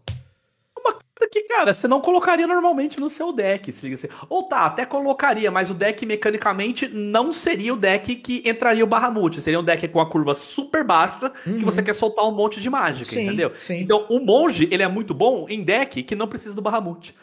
É, beleza. Traz só o monge. É, tipo, boto os quatro monges e vou jogar de outra forma, sabe assim? Dane-se. Cara, eu quero aproveitar essa deixa que a gente tá começando a falar das, das polêmicas. E é o seguinte. Grão-mestre das flores, ele é um, plane, é um Planewalker, né? Planeswalker lendário, ok. É, e aí eu vou trazer o mesmo questionamento que eu trouxe, que eu falei ontem pro André que me ocorreu. E eu queria ouvir o que, que você pensa a respeito. Vamos lá, vamos, me corrija se eu estiver errado. Um Planeswalker é um sujeito que anda entre os planos do multiverso. É isso? Certo. Perfeito. Sim. Ele tem a centelha, né? E a centelha permite com que ele tenha essa habilidade inerente de conseguir, né, ir para planos que ele imaginar. Ok. Enfim, que ele pode que ele conseguir conhecer normalmente, né? Tá, perfeito. Nesse caso, é... o Planewalker, o Planeswalker, ele me parece alguém especial de alguma forma, poderoso, sei lá, um, um, sujeito diferenciado. Ele não é um cara comum, é isso que eu quero tentar evocar aqui. O sentimento é esse. É, é mais... Em Magic, eles falam que uma em cada 100 mil pessoas tem a centelha. Se ela vai. É, se, se ela vai ser ativada ou não, é outro papo. Porque normalmente a centelha é ativada, né? Ela, ela, na verdade, não é, não é ativada que é o termo, ela é acendida. Uma pessoa acende a sua centelha quando acontece um evento muito traumático, um evento que te causa muita euforia tá? tá? Que eu me lembro só tem um Planeswalker que acendeu a centelha porque ele quis, assim, tipo, ah, vou acender, pimba. Que foi a Minatou, que ela tem, ela é uma, ela é um, ela prevê o futuro, e ela previu que ela ia virar uma Planeswalker, ela falou, pra que, que eu vou esperar até lá, eu vou virar agora. Entendi. Entendi. Ela é uma criança, inclusive. Ela é a, acho que é a única Planeswalker criança que tem, ela é uma criança. Porque ela previu que ela ia virar Planeswalker no futuro, ela falou, ah, não precisa esperar até lá. Bora, pimba. bora dar. É, é só isso. Beleza, isso que você falou é até interessante para corroborar a minha teoria. É, esse cálculo, tá? Só, só para complementar, esse cálculo ele é feito uh, porque quando o Nicol Bolas ele foi fazer uma colheita de centelhas, a gente pode depois falar sobre isso, uhum. é, ele pegou o lugar que tinha mais gente no multiverso, que é a Ravínica. Ravínica tem, eu não lembro se é 10 milhões de habitantes, é, tipo assim, é um bagulho absurdo, assim, é, tipo, sabe, um bagulho absurdo, onde ele teria mais chance de ter muita centelha, né? Uhum. Beleza. Então vamos lá. Seguindo essa teoria. Quando a gente tem essa mescla de universo, e a, e a, e a Wizards vem fazendo isso, vem mesclando esse universo, vem, vem, vem trazendo as coisas, tanto que lançar, eles lançaram um material oficial para Dungeons and Dragons de, de, de, de, de conteúdo de Magic, falaram. É, tem a Mystic Odyssey of Teros, tem, tem mais algo, tem o, tem o manual para Eu acho que pra eu própria tô, Eu tô jogando. Eu tô jogando com, com o, o, Dungeon, o Wagner do Dungeon Masterclass, eu tô Sim. jogando Eldraine. Tô jogando Eldraine. Perfeito. E, e, e, é, e, é canônico, é, é, é, oficial, não é uma parada homebrew, não é, não saiu no, no, no Deixa que eu chuto, é da Wizards mesmo. Qual o rolê lá? Qual, rolê, qual, qual, onde eu quero chegar com essa, com essa história? Eu quero chegar com o seguinte ponto. O Planewalker, né? O Planeswalker, ele parece, como você disse, é, é, é uma parada meio especial, né? Uma parada meio, meio diferenciada. Uma a cada 100 mil criaturas e tal. Marco Big Dog, obrigado pelo follow. Aí, eu quero trazer aqui. Pedir pro Simões, põe ali, primo, põe na tela do Cidade Alerta, como diria José Luiz da Atena. uma informação aqui. Vamos lá. Se você pensar num conjurador, um conjurador full, que é um conjurador full? conjurador full é aquele. Em DD, deixa eu fazer outro preâmbulo aqui. Em DD, a magia, ela não tem. Os círculos de magia, eles não têm necessariamente. Eles não têm necessariamente, não. Eles não têm nada a ver com o nível de personagem. Então a magia é categorizada por, por incremento de poder do nível do círculo 1 até o círculo 9. Sem contar o décimo círculo perdido de Neteril, que aí é outro papo, outro rolê, não tem nada a ver com essa história. Mas normalmente é do nível 1, é do círculo 1 ao círculo 9. E elas vão ficando cada vez mais fortes, cada vez tem efeitos maiores e coisas do tipo. O personagem, os personagens em D&D quinta edição, ele vai do primeiro nível ao vigésimo nível. Em D&D não temos níveis assim, não temos níveis épicos de personagens. Personagens chegam no nível 20 e ali ele suposta oficialmente ele aposenta. é o aposenta, é o final da carreira. Ele virou príncipe, virou duque, comprou um reino, fez alguma coisa, sei lá. Ele termina a carreira dele ali. Não que você não possa jogar em nível 20 para sempre, você pode, mas não tem nada acima disso oficialmente. Eu tô fazendo mais um preâmbulo aqui, porque nas edições anteriores, na terceira edição, você conseguia fazer personagem nível 230 se você quisesse. Então dava para passar. Tinha até suplemento oficial, níveis épicos, assim, é, livro dos níveis épicos, que, que descrevia poderes e habilidades acima de nível 20, enfim. Por que, que eu tô falando tudo isso? 40 na 3,5. Beleza, obrigado, Rodrigo Naga. Exatamente. Você podia chegar no level 40. É, então, é, é, e 100 no ADD. Perfeito. Então, basicamente, por que, que eu tô colocando esse ponto? Eu tô colocando esse ponto porque é o seguinte: um caster full, um conjurador full, um conjurador é aquele que pode conjurar magias, feitiços ele é aquele que tem acesso a todos os círculos de magia. Então, um exemplo, uma classe básica, o mago. O mago, ele pode conjurar feitiços do primeiro, do primeiro círculo ao nono círculo. Vai dependendo do nível de experiência que ele tem. Então, eu abri essa tabelinha aqui e eu vou clicar em mago. Beleza, estou na tabela do mago. Se você olhar aqui, você vai ver que no 13 terceiro nível, o mago, ele tem espaço de magia de oitavo círculo, ok? Eu tô correto na minha teoria? Sétimo é, círculo. Peraí, de... calma, calma que. Se eu não, eu não vou fazer toda essa teoria nível e falar. Nível 9, falar... teoricamente, ele pega lá pro 15 nível, né? É 17 o nono círculo. 17? É. Sétimo, eu preciso de sétimo círculo. Vamos lá. Então vamos lá. É, eu preciso de sétimo círculo. Sétimo círculo é um mago de 13 terceiro nível. Perfeito? Justo? Aqui, ó, deu, deu, deu, um zoom para ficar claro. O que, que isso significa? Significa que no 13 terceiro nível, um mago pode conjurar uma magia de sétimo círculo. Por que, eu tô fazendo todo esse lero-lero? Porque tem uma magia muito usual em Dungeons Dragons, chamada Plane Shift.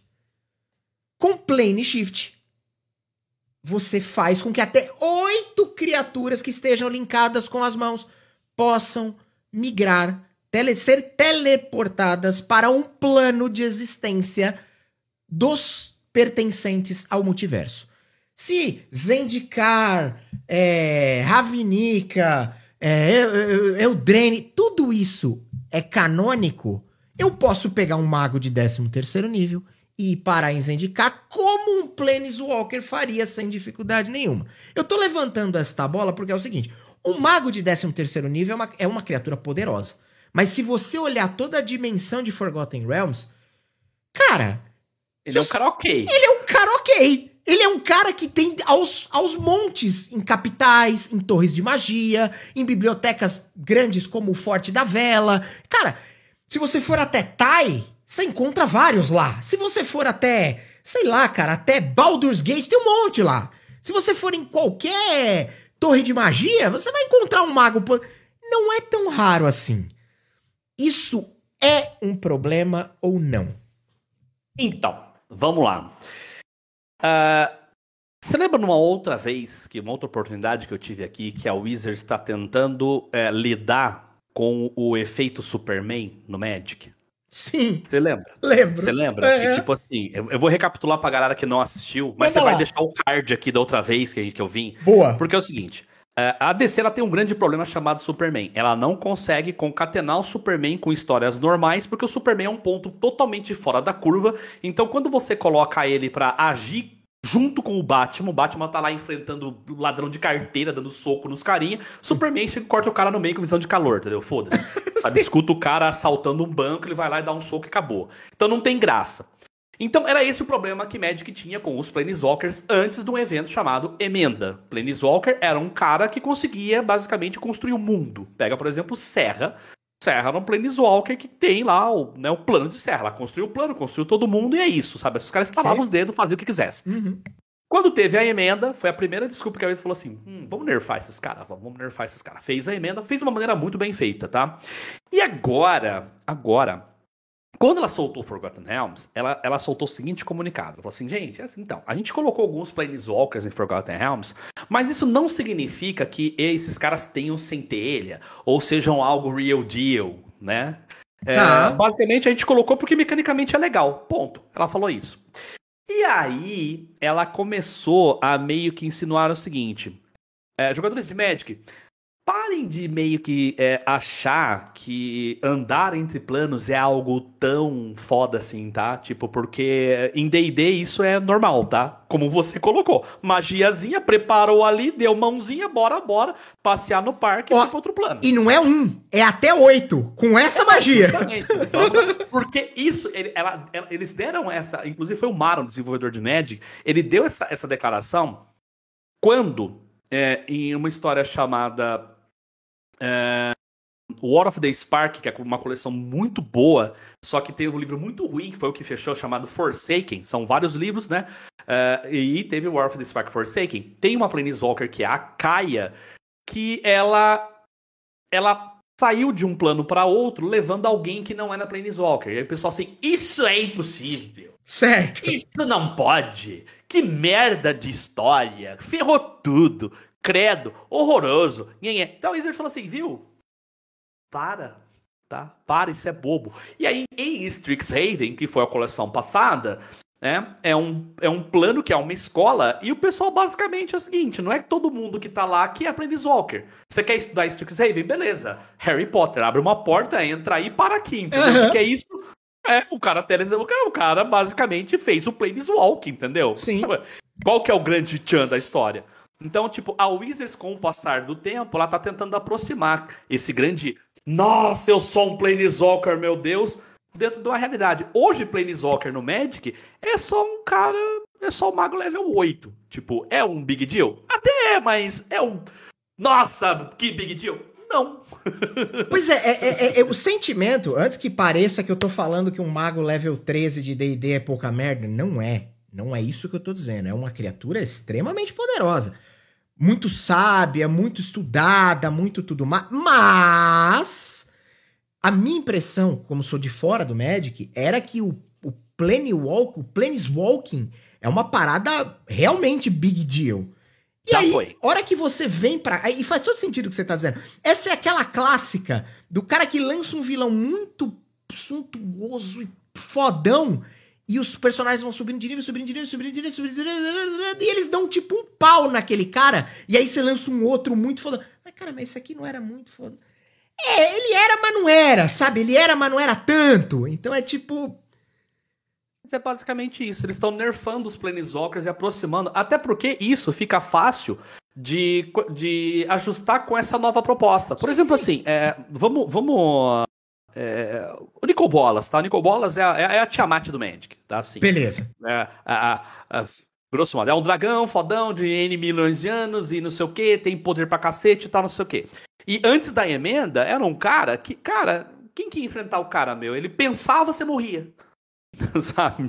Simples. É, é, algo assim, entendeu? Como é que vai enfrentar esse cara? É o Superman que tinha, sabe? A Magic tinha vários Supermans e com o tempo, ah, pode aqui, pode aqui, Entendeu? Pode aqui. Eu acho isso muito benéfico, porque dá chance de personagens mais normais aparecerem na história. Total. Entendeu? Aparecer na história. Porque, tipo, como é que você vai fazer pra um, pra um carinha desse tamanho enfrentar uma divindade maior? Não faz. Não faz, a não ser que você haja com roteirismo, que é o que o Batman faz, entendeu? Tipo, bota o roteiro sim, embaixo sim. do braço, beleza, eu achei uma pedra de escangaravelhos e comi ela e me deu superpoderes. Tipo, ah, que legal. Uhum, entendeu? Sim. Ah. É, então, Magic com o tempo, eles estão dando justificativas boas para ir botando isso aos poucos, que eu acho muito bom, né, cara? Então, Planeswalker hoje no Magic É, não é tão. Especialmente depois de War of the Spark, que saiu o Planeswalker incomum, porque antes não, Planeswalker é carta mítica. Aí começaram, não, agora de vez em quando sai um raro. Aí o War of the Spark, os caras soltaram Planeswalker incomum, cara. Planeswalker bem, bem mais ou menos mesmo. Assim, ah, bota esse cara aí. ok, bota ele meia boca, ele é só um cara coitado. Ele acordou agora, nossa, eu tenho uma centelha, nem sei fazer porra nenhuma da vida. é isso, entendeu? E Vida que segue, Vida sabe? que segue. Não, cara, eu também não tô aqui para dizer que, meu Deus, que absurdo, Wizard. Não é isso. Mas é que eu queria entender, porque para mim tinha um, um, gap aí, mas esse gap é falta de conhecimento meu. Eu não sabia, quer dizer, sabia porque você já tinha me falado. Mas eu não tinha me ligado nesse rolê aí. E aí, tipo, a parada ficava meio, tipo, cara, sei lá, mas. Porque isso, isso em DD, esse lance de teleportar, viajar em plano, tipo, cara, tem um monte de gente que faz, sabe? Não é, não é um, meu Deus, só, só o José da Silva é capaz. Não, tem uma galera que faz isso aí, sabe? Então, então enfim. E, e, isso, mas isso vem agora em encontro a essa nova tendência da Wizards, que é colocar uh, coisas diferentes no Magic. Por uhum. exemplo, eu não sei, eu não sei como é que. Eu não sou o cara que conhece o Warhammer, de forma alguma, mas eu não sei Também como não. é que seria o conceito de Planeswalker em Warhammer. Não tenho ideia. Mas provavelmente, vamos supor, eu não tenho ideia, tá, gente? Alguém que joga Warhammer aí me corrija. Mas também não sei. Vamos supor que não tenha nenhum conceito de mudar de plano em Warhammer. Como é que eles colocariam um Planeswalker no meio dessa coleção? E tem que ter Planeswalker, porque Magic sem Planeswalker não funciona, entendeu? Uhum. Como é que eles colocariam? Basicamente, eles falam assim, ó. O bagulho é o seguinte, cara. Planeswalker é só um cara mais legal do que os outros, de leves. Entendeu? Nem precisa ser bom ao Bahamut aí. Bahamut aí, ó, pra explicar é, tudo. Entendeu? Pronto, cara, é isso, sabe? Então, tipo, a Wizards, ela vem meio que assim, olha, cara, não, não é tão big deal assim, não, tá? É só, é só uma pessoa um pouquinho mais especial que as outras, mas é, é ok, tá? Tanto que é, em Magic, se você for pegar pela lore, os deuses de Magic são superiores aos Planeswalkers, hoje. Entendeu? Entendi. Tipo, inteiros mesmo, os deuses, tipo, pô, não sei o que, sabe? É isso, sabe? É, agora o Rodrigo Naga falou, Optimus Prime de Planeswalker. Sim, por que não? Entendeu? Seria Pode legal. Pôr. É, cara, ele é um personagem muito bacana. O Planeswalker faz várias coisas. E show de bola, a vida que segue, sabe? Peraí, me dá um segundo, porque tem um gato destruindo a porta. Peraí que eu preciso abrir a porta. Problema do Warhammer é low fantasy, não combina muito com high fantasy do Magic. Então, o, o, o, o, Kangxi, eu não sei como é que eles vão adaptar. Eu não conheço Warhammer, tá? É... Então, eu eu não tenho ideia.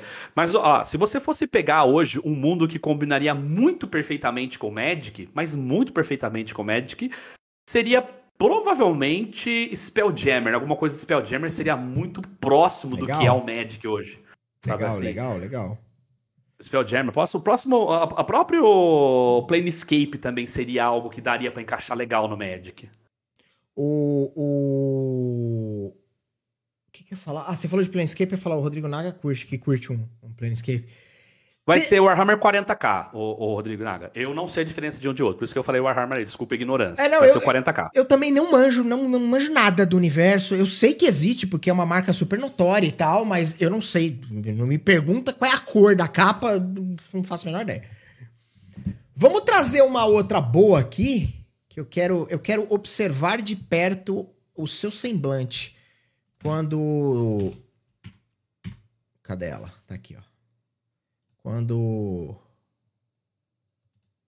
A nossa amiga Rainha dos Dragões Malignos, né? Serva durante muito tempo, relutantemente, foi serva de Bane a contragosto, né? Depois de Asmodeus, tal.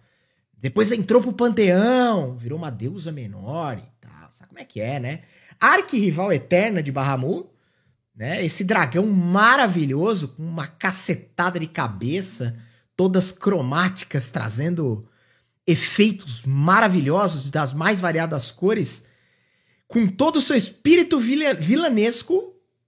E aí, ela é uma criatura que custa uma feira de mana, que custa ali, eu não sei nem contar quantas tem, tem uma de cada cor, tem até a, até a mana dourada da sorte.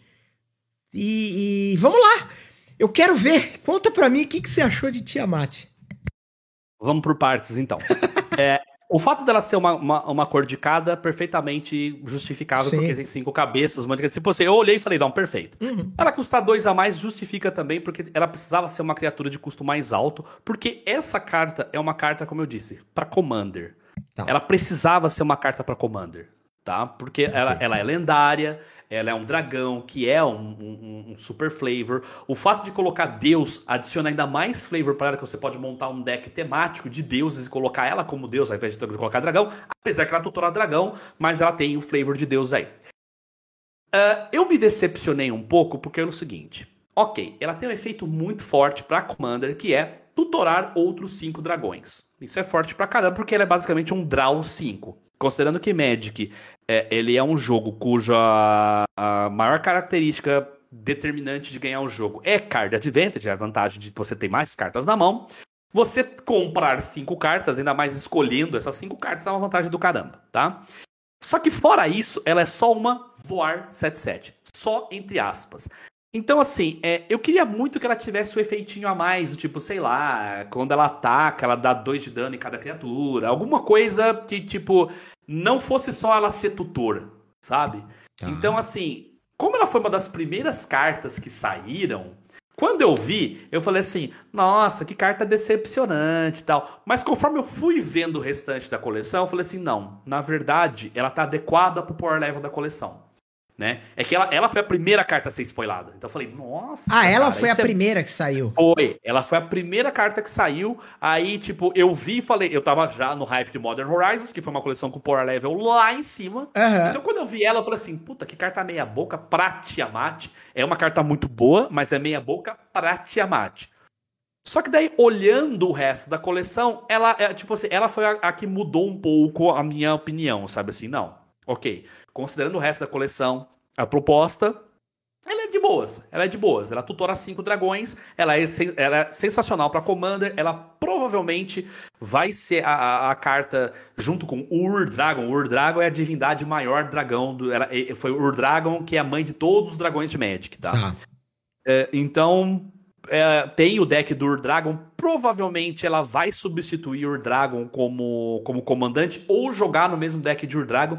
E o fato dela ser cinco cores, ela cai naquele, naquele lance que determina você jogar com o deck. Sendo cinco cores, você pode jogar com qualquer carta no deck de Tiamat. Porque ela tem todas as cores. Então, assim, é... Eu confesso que eu comecei xingando Tiamat e terminei a coleção falando, não, ela é bem ok pra Magic. Apesar de eu queria muito que ela tivesse um ataque de Tiamat, sabe? Tipo, não só tutorar. Ela ter algo de Tiamat. Sei lá, que ela tem cinco cabeças, mano. Dá um de dano de cada coisa, sabe assim? Sim. Uh, dá um de dano em cada criatura verde. Um, tem um efeitinho Tiamat, sabe?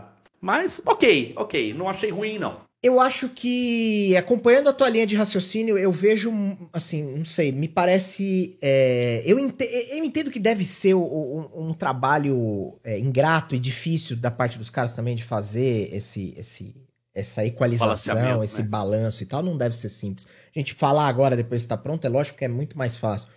Mas o que eu quero dizer é que me, me parece faltar um pouco de personalidade em algumas coisas. Nesse sentido, nesse aspecto que você está dizendo. Então, é, me falta um pouco de personalidade ali. É, é, quando eu olho lá pro Tarrasque, me falta um pouco da personalidade do Tarrasque. Eu não digo da, da, do aspecto psique, mas eu digo do aspecto assim de olhar para aquela carta e reconhecer algumas identidades, algumas marcas registradas. Tiamat para mim me parece a mesma coisa. Eu abri aqui a ficha da Tiamat em quinta edição. Ela existe. Tiamat é uma deusa, né, ascendida ao panteão, então é, é, é, é, teoricamente ela não teria ficha, mas como existe uma aventura oficial chamada Rise of Tiamat, ela existe como stat block em quinta edição e a gente tem aqui, ela é um challenge rate 30, que é a, o mesmo challenge rate do Tarrasque em questão. É uma deusa maluca, uma feiticeira, exato. E, e, e, se a gente olhar aqui, ela tem algumas coisas que são, né? É, é, algumas coisas que são padrão. Eu não vou ficar lendo a ficha dela porque é uma perda de tempo. Mas, basicamente, ela tem é, ações lendárias, resistências lendárias, como toda criatura lendária. Ela tem armas mágicas, né? Como toda criatura de grande porte nesse nível. ela tem um lance aqui que são as múltiplas cabeças, que representam justamente os outros dragões cromáticos, o lance dela ser a mãe de todos os dragões cromáticos. Esse lance, ele é muito é, é, vívido nela. Então, aqui a gente tem é, é presença aterrorizante, que é característica de dragão para D&D, e a gente tem como ação lendária, o ataque, os ataques das cabeças. E quais são os ataques das cabeças? As breath weapons de cada um dos cromáticos, do, dos dragões cromáticos. Cara, Entendeu? então. É, é, sabe por que, que é eu isso. sinto que faltou isso? É. Meu irmão, Caverna do Dragão é muito famoso, cara. Sim. E Tiamat tava lá, Sim, cara. E exato. todo mundo via cada cabeça soltando um rainho diferente. É isso. Então, esse flavor, eu falei assim, cara, que decepção, não teve. Sim. Entendeu? É isso que eu acho que faltou ali um, um, um quinhãozinho da personalidade e falar assim, vamos dar, vai dar um ponto de dano só em que a cabeça verde dá só dano em criatura verde, dá um de dano. Que seja uma bobagem. Rola um dado. É. Um dado. Um, Aproveita dois, três, a mecânica. Azul, é, rola um dado, dá dano de acordo com um, dois, três, dá dano em tal coisa, sabe assim? Sim, sim, sim. Eu, eu, eu, eu, eu acho que falta a, a, a alguma coisa nesse sentido para dar um pouco mais de vivacidade, um pouco mais de, de, personalidade, um pouco mais. Porque a Tiamat é uma, é uma criatura, é uma, é, uma, é uma figura muito importante e muito emblemática. Você citou Caverna do Dragão como uma referência de cultura pop. E, e cara, é isso, sabe? Tipo, Tarrasque também o dragão, de uma forma geral, o Tarrasque, Tiamat, ele meio que vive no inconsciente popular ali. Lógico, ele não é super difundido, nós não estamos falando de coisas altamente difundidas, porque nós estamos falando de um negócio totalmente de nicho, RPG, Dungeons and Dragons e tal. Mas, cara, é, é esse tipo de coisa, é, é, Demogorgon, são coisas muito intrínsecas que precisam ter os traços de personalidades e precisam exteriorizar isso de uma forma, na minha cabeça, exteriorizar isso de uma forma que seja assim, categórica. Se eu descer uma Tiamat na mesa, eu, eu, eu não quero pensar na parte competitiva porque eu não tenho conhecimento para elencar isso de uma forma racional. Mas se eu desse uma Tiamat na mesa, eu gostaria que o meu oponente se sentisse um pouco intimidado. Ô, ô, ô, tio Vini, qual é uma carta que a hora que desce, independente da estratégia do teu deck, da, dos decks que você joga, mas quando desce você fala assim, puta, essa merda... Assim... Em Haku. Em Haku. Desceu, você é fala assim, ah... Não, em Haku você desceu, normalmente a reação do cara é recolher. É recolher. Procura aí, Haku de 15 manas. É. é o bicho mais forte de Magic, entendeu? É... O Enraku é o que os caras chamam de macarrão? É, tem a de 13 e tem a de 15 manas. A de 13 você perde o jogo mais ou menos, mas a de 15 você ganha o jogo. Acabou, entendeu? Acabou, acabou. Tipo, bateu. A galera fica com medo, porque é um bicho que, tipo, é essa aí mesmo. É essa aí mesmo, cara. Tipo assim, ó, vou ler lá pra você. Manda lá. Eu vou ler lá para você, só para você. Tem, tem algumas coisas que talvez você não entenda muito bem o que que é, ó, em Haku. Tá? Eu vou pegar aqui a minha rapidinho aqui pra gente ler. Manda lá. Ó, em Haku é o seguinte, não pode ser anulado. Então, tipo, o maguinho que vai anular, já era.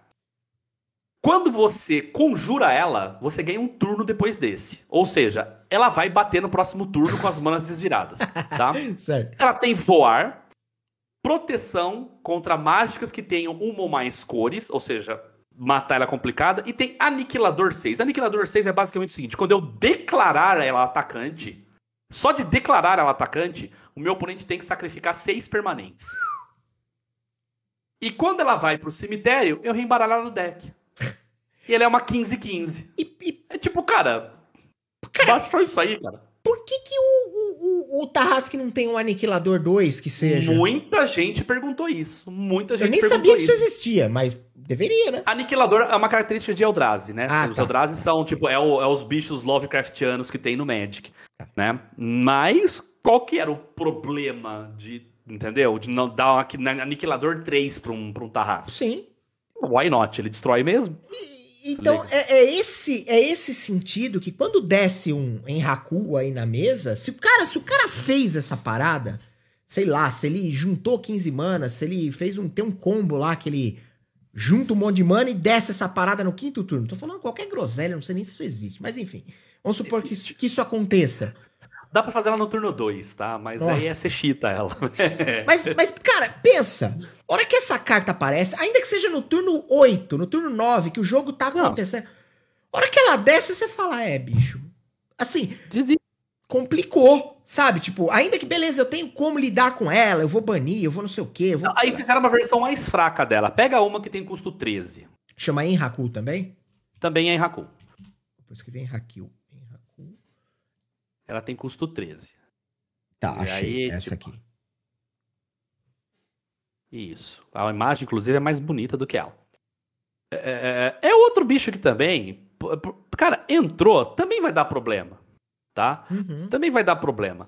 Porque ela tem redutor, né? Ela custa uma a menos para cada para cada tipo de carta que você tem no seu cemitério, uhum. tá? É... Você ganha um controle do turno do oponente. Ou seja, você joga com a mão dele no turno seguinte. Tá. Então você faz as piores decisões possíveis, com toda certeza absoluta. Você claro. anula coisa que você mesmo baixa, você ataca com bicho que vai bater em cima. Então você faz as piores decisões possíveis. possíveis. Então, cara, você caga no turno do cara. Sim. Tá? Aí ela tem voar, atropelar e contra mágicas instantâneas. é outra, desceu da mesa, o cara vai olhar e falar assim, cara, se não acabou, o bagulho ficou louco. Ficou louco. Sabe? Então, assim, eu acho que algumas coisas ali deveriam ter. Eu, eu gostaria, na qualidade de um cara que gosta de DD, que joga DD, que narra DD, que DD. Eu, tô, eu não tô falando, não tem nada de Magic. Tô dizendo, na qualidade desse cara, eu gostaria de ver um Tarrasque gerar esse efeito. Eu gostaria de ver Tiamat gerar esse efeito.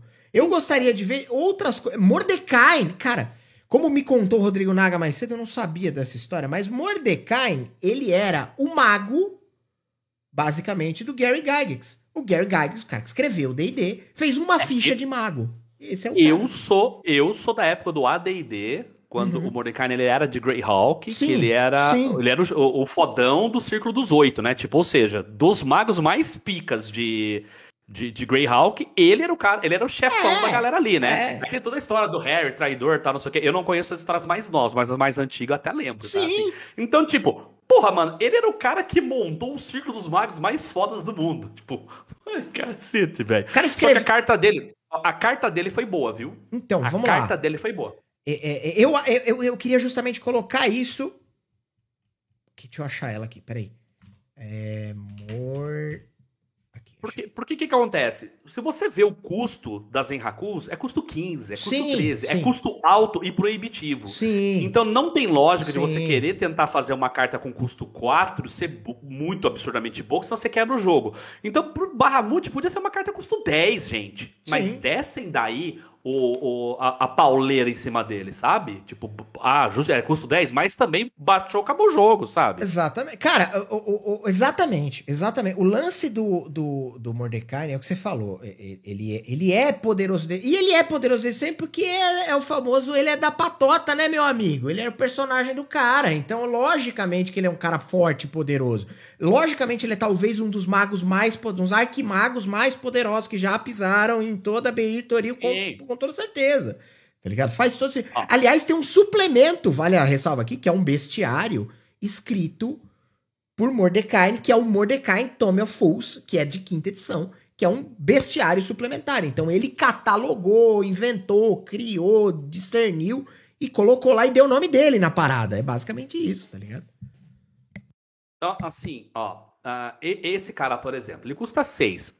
O Planeswalker de custo 6, no Commander, ele é tranquilo, né? Como eu falei, o Commander é mais cadenciado. Nos formatos competitivos, cara, se você vai baixar um Planeswalker de custo 6, ele tem que ganhar o jogo. É isso. Entendi. Uh, tipo, o ultimate dele, né? Que é normalmente a, a, última habilidade, que é a habilidade mais cara, é normalmente uma habilidade menos, né? Que pode matar o Planeswalker. Ela tem que ganhar o jogo. Então vamos lá. A primeira habilidade é o mais dois. O mais dois é uma habilidade muito boa, que normalmente o Planeswalker tem mais um. É raro o Planeswalker que tem mais dois ou maior do que isso, tá? Eu acho que o maior que tem é o Carne, que tem mais quatro, né? Tá. É, ele vai te dar carta de Vantage, né? E depois você vai pegar uma carta indesejável da sua mão e colocar no fundo. O que é uma habilidade bem desejável, tá? okay. tá? O menos dois, ele vai criar um cachorro, né? O, o cachorro ilusório, né? É, e o poder dele é igual duas vezes o número de cartas que você tem na mão. Ou seja, na pior das hipóteses, tá com uma carta na mão, ele vai fazer um bicho 2 barra 2. Ou seja, ele vai se proteger contra uma criatura botando um bicho na frente. Se for um bicho grande, o cara vai pensar duas vezes na troca se compensa ou não. Ou seja, ele se protege sem morrer e ele consegue fazer isso duas vezes antes de morrer. E lembrando que esse cara, ele é condição de vitória para controle, normalmente controle não usa muita criatura, você vai gerar dois bichos, controle consegue manter muita carta na mão, se você tiver seis cartas na mão, você faz um bicho 12 barra 12, né? Que é maior que Tarrasque. É, exato. Exatamente. E aí o menos 10, cara, o menos 10 ganha o jogo. Você troca a sua mão, você vai pegar a sua mão de, sei lá, quatro cartas, põe no deck, pega, sei lá, 40, 40 não, mas vai dar 30 cartas no deck e põe na sua mão. Alguém com 30 cartas na mão, lembrando que Magic é um jogo que é all about card advantage, né? Você ganhou o jogo, cara. Sim. Você ganhou o jogo. É impossível você perder com 30 cartas na mão. Sim. Você vai ter muito recurso. No momento, provavelmente, você vai ter muita coisa, então é impossível você perder carta na mão. Então, o Mordecai, ele ficou muito forte sem ser quebrado. Provavelmente é uma carta foi... que talvez seja banida? Não. Não, não. é para tanto. Não, não, não. Ele é uma carta muito. Isso que é o grande lance legal dele. Eles fizeram um design legal o suficiente pro cara ser forte, mas ninguém nunca pensar em ser banido. Colocaram um custo adequado, é um custo 6. Tem um ultimate muito, muito forte. Tem um menos 2 que é relevante pra caramba, né? E o mais 2 que incrementa, né? Esse menos 2. Porque depois que você fez o cachorro, no turno seguinte, você vai comprar uma carta do turno e mais uma carta do mais dois dele. Então você vai crescer o cachorro em quatro pontos. Então você vai incrementar esse cachorro. Então ele é muito legal, sabe assim? Sem ser roubado. Vai ver jogo? Talvez nos formatos competitivos nem tanto, porque o custo 6 é, pesado. é um pouco mais complicado. É pesado. Tá. Mas assim, eu não me espantaria de ver uma shell de controle, alguma coisa do tipo assim, né? Você quer ver um Planeswalker de custo 4 que ganha jogo de verdade? Procura Jace the Mind Sculptor. Vamos lá. Jace the Mind Sculptor. Imagens. É, esse cara ele foi por muito tempo banido do formato Modern, né? Que é o formato, um dos formatos principais. É esse tiozinho aí mesmo. Ele foi o primeiro Planeswalker de quatro habilidades que saíram, tá? Legal. É, qual que é o X da questão? Ele, tudo bem, ele tem, ele tem lealdade 3, mas condiz. Ele é um personagem Planeswalker de custo 4. Ele tem o mais 2, que basicamente você uh, vai como é que é? controlar o que o seu oponente é, ele vai entendi, controlar entendi, o que o seu oponente entendi, vai comprar ou o que você vai comprar. Legal. Mas a grande habilidade dele é o zero. O zero, Compre ele faz. três cartas, coloca dois na sua mão ou no topo do seu, no, do, do seu Grimório em qualquer ordem, é isso? Isso, ele faz um selection, que a gente fala, né? É um, é um conceito muito foda em Magic. Ele faz um brainstorm, que tem uma magia que faz exatamente isso que ele faz. Então, você vai sempre cavar três cartas do seu deck, você vai fazer uma seleção muito boa, uhum. né? E você vai pôr a que você quiser. E aí, se você arrumar alguma maneira de, de reembaralhar o deck, você basicamente tirou duas cartas que você não quer e reembaralhou o deck de volta para o momento adequado. Né? Caraca. Né? O menos um se protege, que ele volta uma criatura forte para a mão do dono, justo. Né, sem morrer. E o menos 12 ele ganha o jogo, que ele basicamente pega a mão do oponente, né? Ele pega o deck do oponente, exila inteiro, pega a mão, põe no lugar do deck, deixa o cara sem mão com um pouquinho a carta no deck. Ele ganha o jogo. E o Mordecai tem uma coisa muito parecida, só que para você. Ele uhum. te dá a carta de advantage. Então lembra, entendeu? Esse é um dos Planeswalkers mais fortes já lançados em Magic. Ah, eu acho que vale o ponto aqui, aproveitar que nós estamos fazendo esse, esse, esse bate-bola e tal, estamos falando dessas figuras que são emblemáticas e importantes. Falamos aí do Mordecai. É... Deixa eu trazer aqui na, no monitor que eu estou coisando. Porque o Mordecai, ele é responsável, ele foi responsável por criar, desenvolver e formular, colocar em fórmula muitos feitiços. Então. Mordecai Disjunction é a magia que eu mais amo de Magic, de DD, é, tá? Cara. É ele... tipo, você quer furdar uma parte, dá um monte de mágica pros caras. Fala, ah, disjunção, pumf. Ele, ele tem, tipo, milhares de coisas. Eu separei algumas aqui que são, por exemplo, essa daqui é o cachorro, inclusive, que é basicamente ele sumou, que é, que é o cachorro que tem na imagem lá, na, na, na carta. Isso. Então é basicamente, um, ele sumona um cachorro que serve ali como uma, uma proteção para ele e o cachorro vai avançar em qualquer um que chegar dentro da, da, da área. Aí ele tem. Uma, essa é uma magia de quarto círculo. Ele tem o, o, o santuário privado dele, né? Que, que, que basicamente é, é, ele faz uma área magicamente segura. Então, tipo, mano.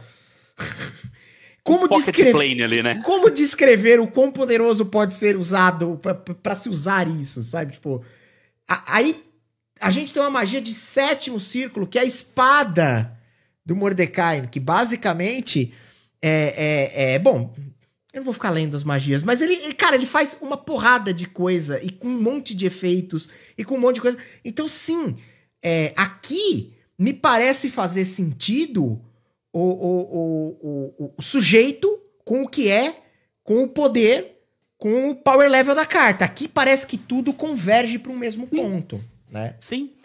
Sim, eles fizeram exatamente uma carta assim. Ele é forte o suficiente, mas ele não é quebrado. Eles fizeram, mas era, era a solução que eles deveriam ter adotado para todas essas cartas. Faz uma carta com custo mais alto uhum. e coloca poderes convincentes com esse custo mais alto. Ah, mas os formatos mais rápidos não vão jogar. Ok, não tem problema. A carta continua sendo forte. Sim. Em algum formato, normalmente em Commander, essa carta é insana. É só isso. Essa carta é insana em Commander. Uhum. Tá? Então, em algum formato vai jogar, cara. Vai jogar sabe? Agora, o Bahamut, ah, não, vamos tentar fazer ela com power level mais baixo. Tá, ok, cara, é, é injogável, sabe assim? Sim, sim, sim, sim.